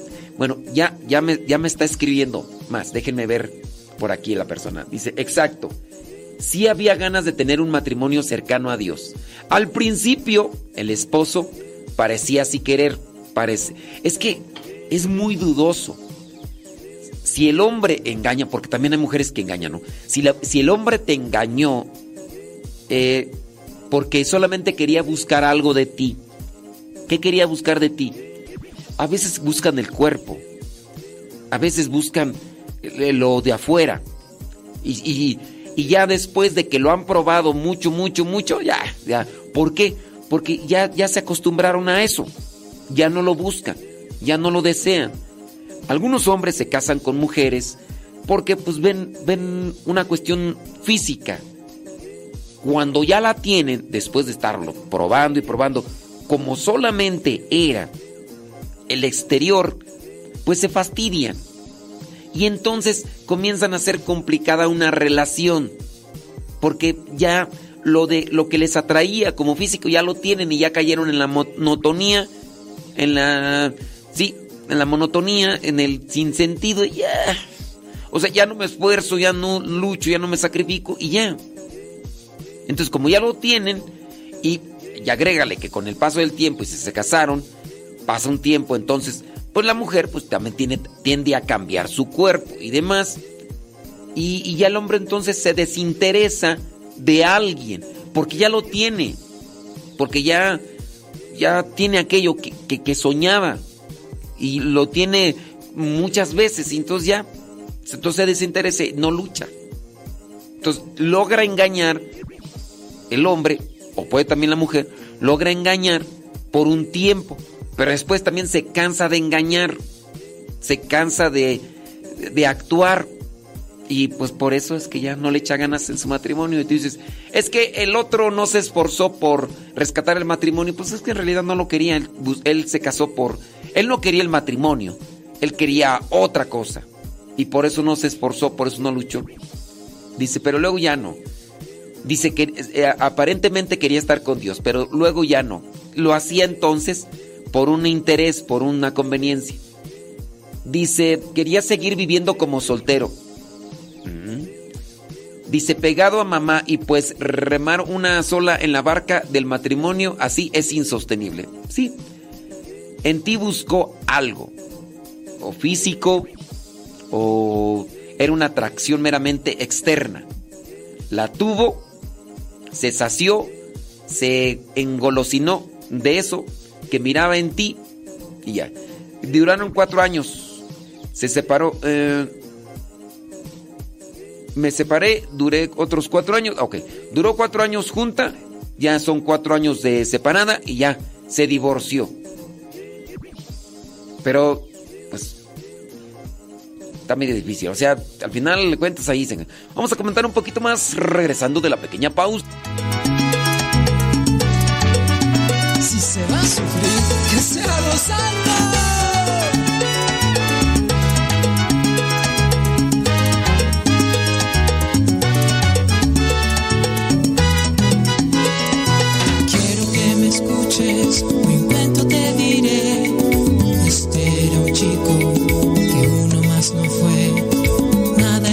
En especial había en toda su vida, solo que él se hizo de sus fallas y caídas.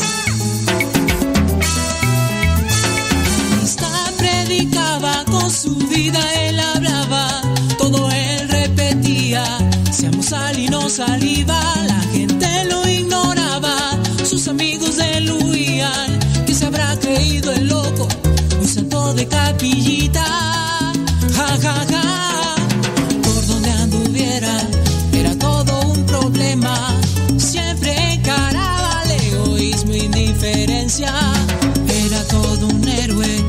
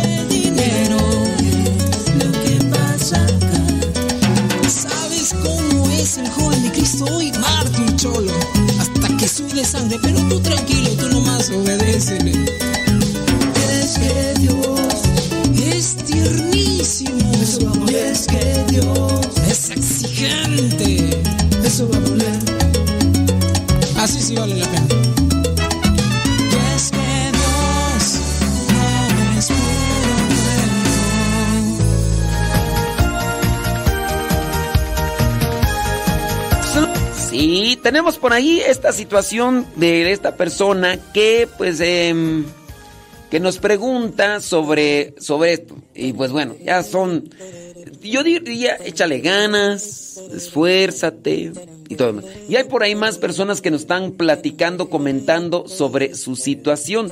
Dice saludos y más saludos y más saludos. Ándele pues. Dice más saludos y más saludos. Ándele pues, muchas gracias. Ándele pues. Dice por acá, eh, más, más, muy bien. Eh, una recomendación de cómo tú, una recomendación de cómo y dónde tomar clases de filosofía. No, no sé. No, no, no, no sé, fíjate. Sí, en línea no sé.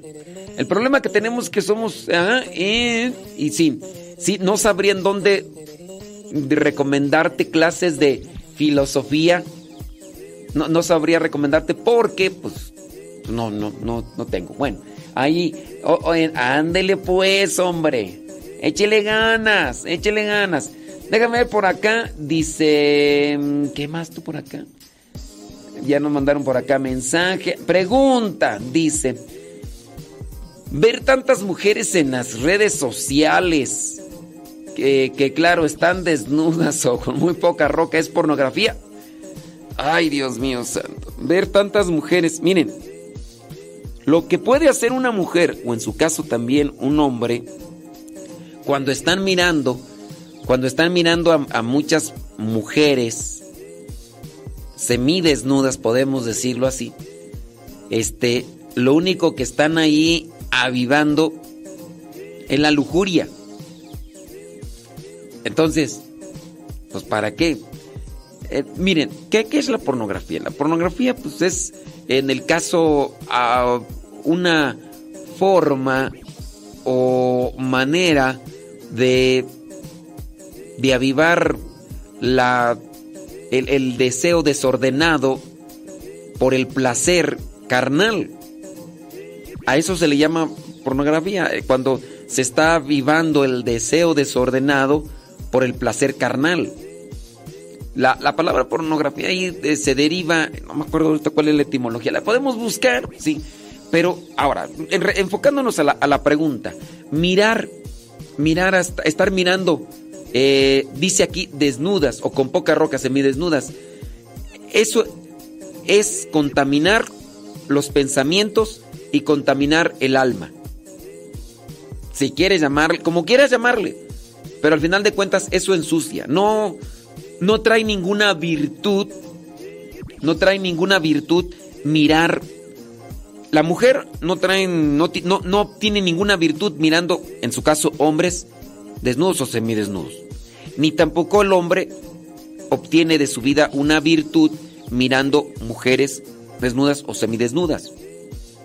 Siempre traerá una consecuencia negativa, tra traerá un perjuicio, traerá una repercusión negativa en su vida.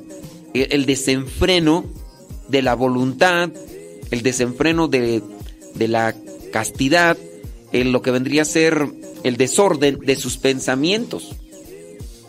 Dice, yo he tenido problemas, dice, con mi esposo. Por eso él también manda mensajes a esas mujeres. O sea, aparte de que, aparte de que ve les manda todavía mensajes. Entonces, este, ahí sí ya la situación se agrava. Pero sí, o sea, puede ser que tú digas, no, pues nada más la está viendo en traje de baño, semidesnudas. Pero eso tiene una consecuencia que viene a, a perjudicar en la, en la pureza, en los pensamientos, en la castidad. Reprobable, o sea, no se debe de estar buscando alentar por ningún motivo. Digamos que en una relación matrimonial bien, estable, de repente no hay ese apetito o ese deseo o no hay esa motivación, como quieran verlo, porque a veces pasa, ¿no? Dice la persona, es que no tiene deseo, es que no tiene apetito, ¿qué hago? Y dicen, ah, ya sé, voy a mirar esto para que se alebresten los caballos. Y ya después les damos de comer. Vamos a echar esto así para que se despierte el apetito y ya. También lo único que están haciendo es contaminar el pensamiento, contaminar el alma. Quizás sí se va a lebrestar, sí se va a lebrestar los caballos, sí se van a lebrestar el, el el panal, pero después aguas con los picotazos. Eso sí viene a tener ahí pues una, una eh, un perjuicio. Nunca, nunca será aceptable así como que digas, ay, pues nada más lo hace por cultura, o sea. Y luego todavía les manda mensajes. Ok, ya lo vio, ya se alebrestó, ahora está buscando una reacción y por eso les manda mensajes. En ninguno de los casos, en ninguna circunstancia, ni para el soltero, ni para el casado, le hace bien estar mirando esas cosas que despiertan y alebrestan el líbido, la concupiscencia, la lujuria y el desenfreno sexual. Nunca. Eso te va a perjudicar siempre. Quien lo quiera justificar, lo único que quiere es eh, clavarse las manos de, su pecado. Dice Bli Bli Bli, ándele pues, eh, ándele pues. Bueno, ya le respondimos allá a la persona que nos escribió. Dice por acá también, mmm, aquí. Ay, es que por acá nos mandan mensajes, pero están muy largos. Muy largos y a veces son solamente comentarios. Eh, dice, fíjese que falleció un tío de mis cuñadas. El señor tenía cuatro hijos, estaba casado, pero ya desde hace unos años vivió con ellos, dice, pues estaba enfermo y su familia no veía por él. Estaba abandonado porque era alcohólico. Pero bueno, ahora que estuvo en el hospital antes de morir, solo una hija fue a verlo y quedó de acuerdo con los hermanos de su papá que lo iban a incinerar. O sea, pues los hermanos, dice, sus otros hermanos están en México, ellos están en Estados Unidos. Como los hijos no quieren hacerse cargo ni de los gastos, pues ya decidieron que la familia de la cuñada lo hiciera y se lo llevaran a México. Mi pregunta es que, ¿cómo sale más barato? no, pues no, ay, no sé. Dice, mi pregunta es que, ¿cómo sale más barato? Dice, mi hermano solo pidió la incineración porque era un funeral y misa de cuerpo presente. Era más dinero. O sea, Está bien que no se haga servicios funerarios o se puede hacer lo mismo, ya con las cenizas, su misa o cómo se le podría hacer el rito que se hace en los funerales. Este, pero ¿de qué rito me hablas, ok? Dice, a ver si me doy a entender. Este, no sé, no sé. Mm. Quiero ver ahí Miren, pues si es aquí una cuestión de economía, lamentablemente, y qué triste, ¿no? Por una, por una familia que se desentendieron, pues miren, no vamos a juzgar, ¿verdad? Pero puede ser que los hijos estén muy entristecidos o eh, heridos por el actuar de un papá alcohólico y que pues ahora que, que se murió ni siquiera quieran mirar por sus últimos momentos o por su situación. Entonces la cuñada, la familia de la cuñada es la que quiere ver por ellos. Este, yo no sé ahí, no sé si es que sean cantidades exorbitantes, ¿verdad? cantidades realmente exageradas y todo eso. A mí me preguntan de cómo es más barato. Pues no, yo no, yo no manejo esas cosas. Primero, yo no vivo en Estados Unidos. Yo no sé de paquetes funerarios. Este, y sí, pues mejor vayan a preguntarle a, un sacerdote de allá y, y, que les diga, porque pues si me preguntan que cómo sale más barato, pues no, ahí ya no. Yo no sé. Este, la, la situación. Dice sí, o sea que si lo, que si no lo hicieran nada de cuerpo presente, sino que ya solo lo van a entregar las cenizas, pues es lo más barato. Bueno, miren, si ustedes dicen que tiene, lo que quiero entender es, a ver, mejor vamos una pequeñita pausa y ahorita voy a tratar de acomodar acá una idea que no sé, que es lo que yo puedo interpretar y a lo mejor voy a decir. Mejor voy a decir, ah, vamos a una pausa y que nos explique un poquito más sobre esta situación, qué, cuál es la respuesta que quiere la persona, porque medio la entiendo yo, pero vamos a una pausa y ahorita regresamos.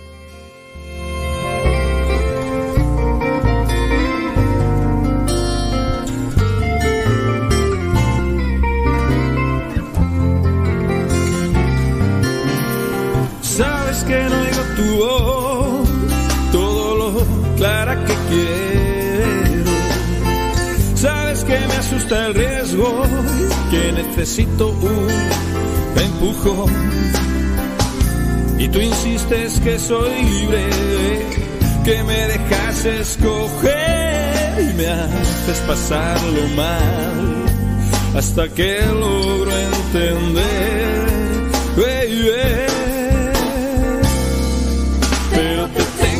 Que decir que, que ya no puedo vivir sin ti, que ya no puedo vivir sin ti, que ya no puedo vivir sin ti. Pero te tengo que decir que, que ya no puedo vivir sin ti, que ya no puedo vivir sin ti, que ya no puedo vivir sin ti.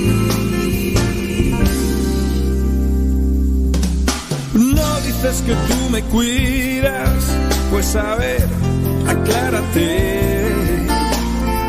Vivo así porque tú quieres y poco me sale bien. Tanta gente que anda embroncada, tanta movida sin paz. Necesito una señal, o vamos a dejar, baby. Que decir que, que ya no puedo vivir sin ti, que ya no puedo vivir sin ti, que ya no puedo vivir sin ti. Pero te tengo que decir que, que ya no puedo vivir sin ti, que ya no puedo vivir sin ti, que ya no puedo vivir sin ti.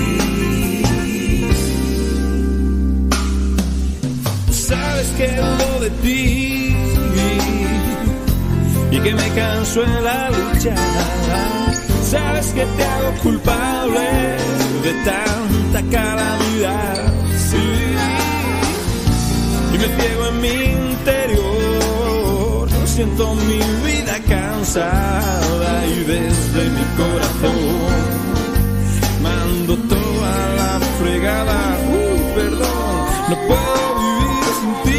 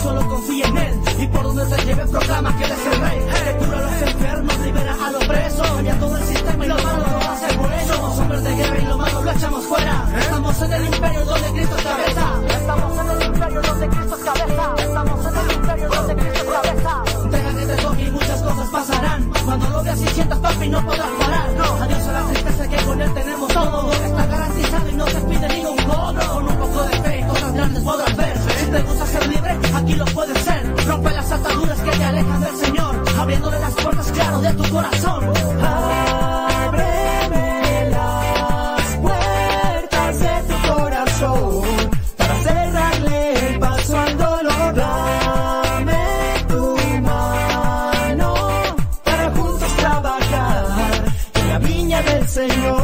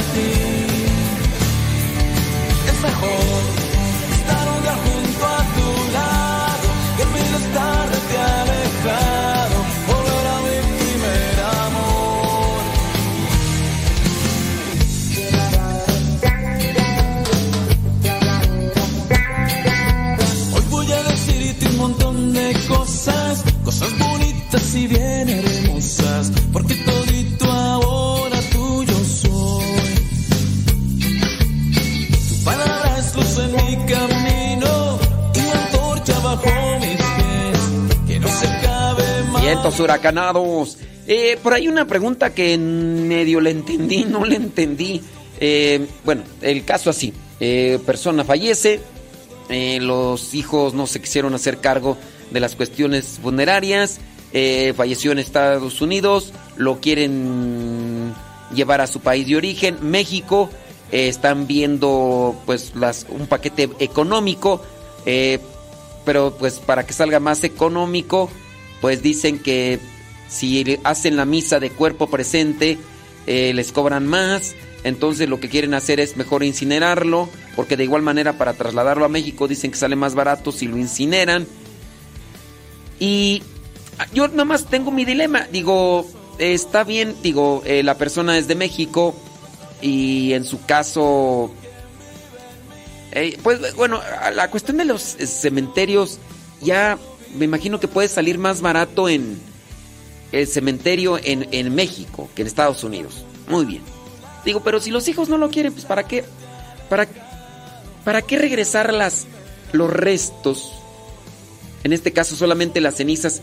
¿Para qué llevar las cenizas a un, al país donde nació si de todas maneras en el país donde nació está gente que no lo quiere?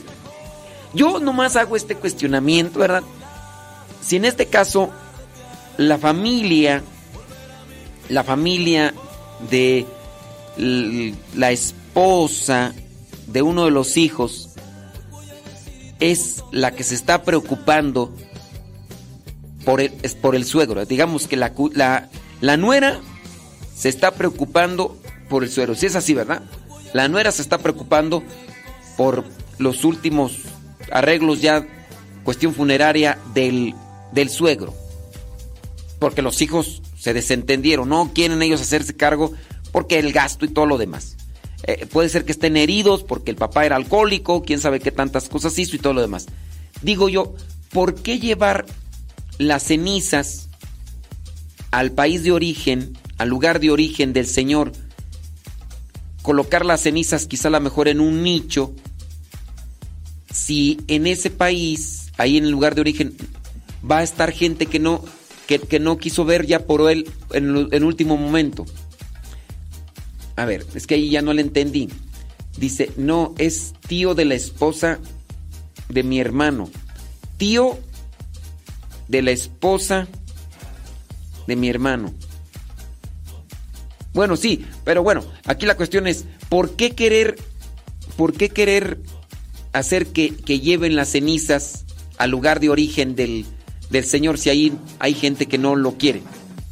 Que que no, incluso no se quisieron hacer cargo ya de los... ¿Por qué? Nomás, nomás pregunto.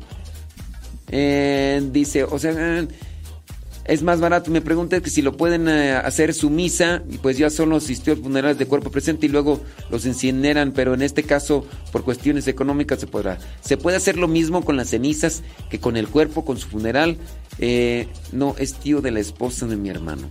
Tío de la esposa es su hermano, ok. O sea, es hermano de su suegra.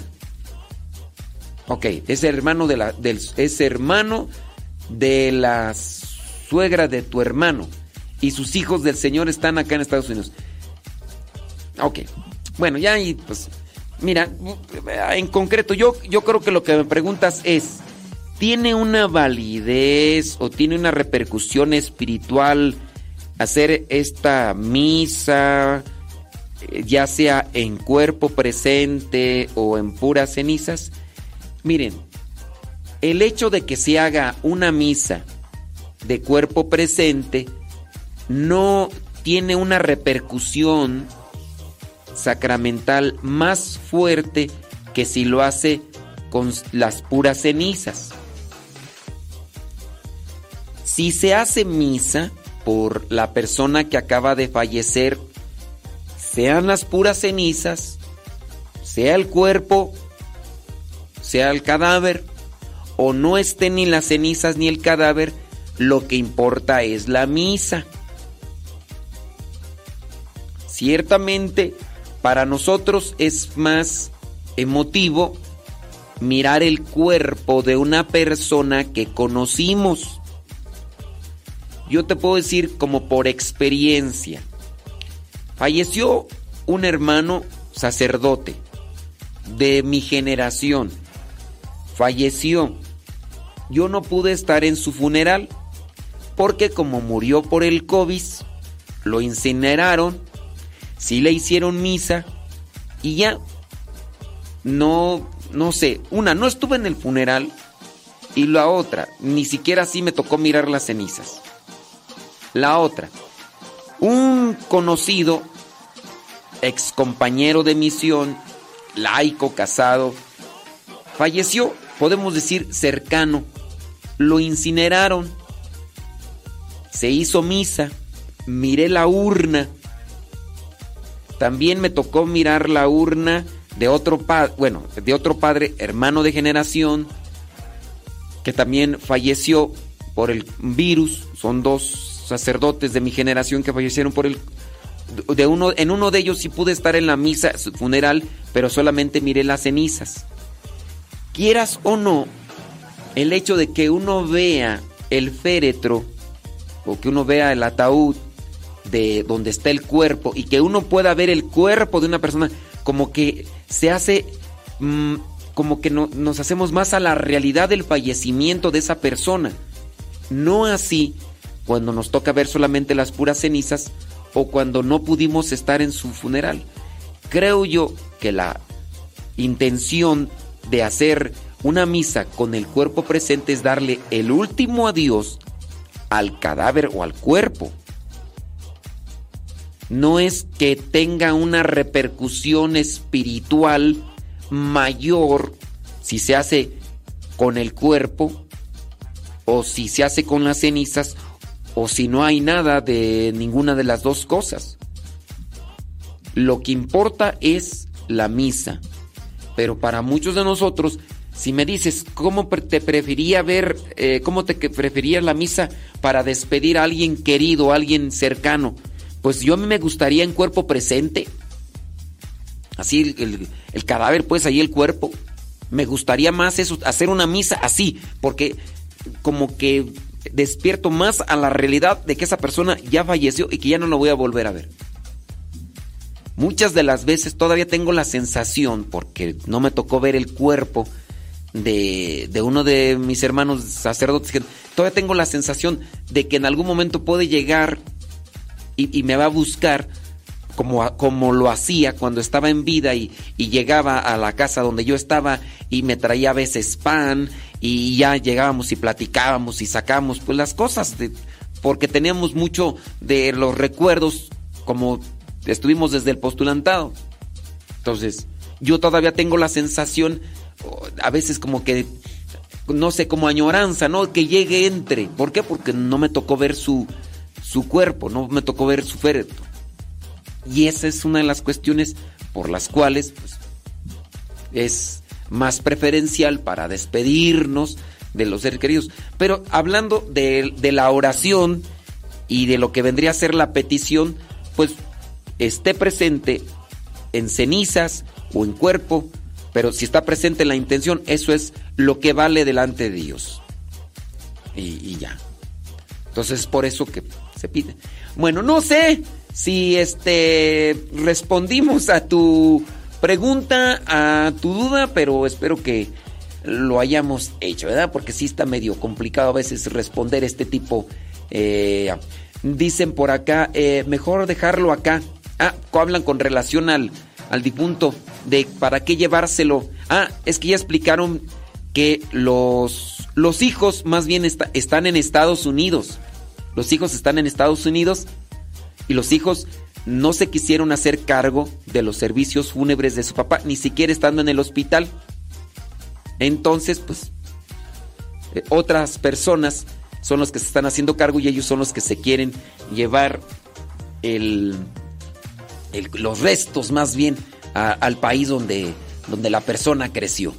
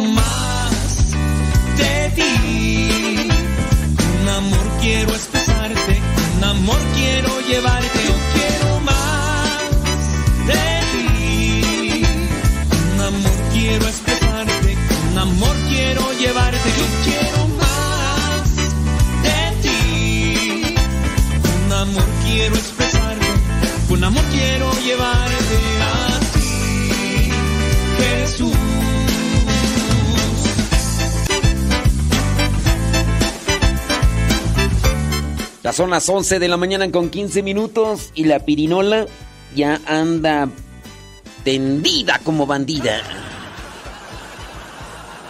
La abuelita también anda tendida como bandida.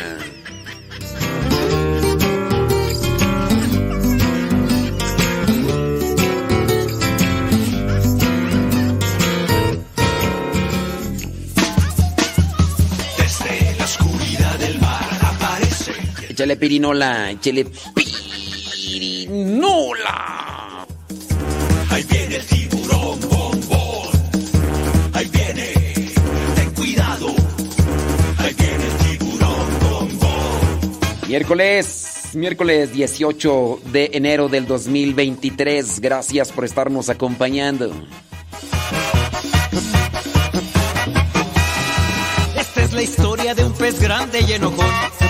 De los malvados él quería ser campeón. A los otros peces perseguía sin razón. No lo querían por ser malo y muy grosero. Pesado y muy sangrón. Pero en el fondo de su pobre corazón, él se sentía triste, solo y sin amor. Hasta que un día conoció la luz de Dios, su perdón y su alegría, su vida transformó. Bom, bom, bom, tiburón, bom, bom. Bom, bom, tiburón, bom, bom. El pez grande y bonachón, que por la gracia de Dios encontró la salvación. Bom, bom, bom, tiburón, bom. Bom, bom, bom, tiburón, bom, bom. El pez grande Dice María Gamino que le manda saludos a la pirinola. Nos desconectamos de Facebook y de YouTube. Sigan en sintonía de Radio Cepa. Vamos a poner algo movido para que la abuelita Marta Juan Torres le ponga enjundia. Y para que la pirinola al mismo tiempo baile, pero con el trapeador. En el pasado ha quedado el tiburón, que era malvado y que causaba gran terror. Todo ha cambiado porque Cristo lo salvó, porque a todos los ayuda y los protege. Bombón es un campeón. Esa es la historia de un pez grande y bonachón, que fue atrapado por las redes del amor. A todos cuenta que Jesús lo perdonó. Ahora Bombón por todas partes va anunciando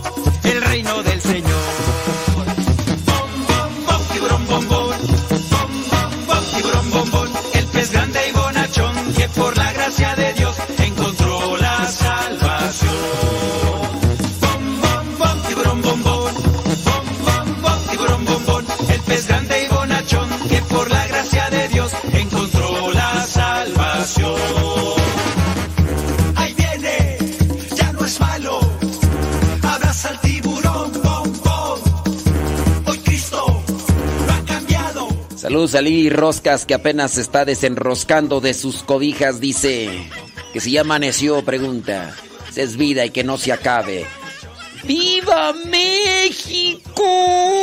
Eso es todo, Lili Roscas. Es vida y que no se acabe. Bendito sea Dios. El pez grande y bonachón que por la gracia de Dios encontró la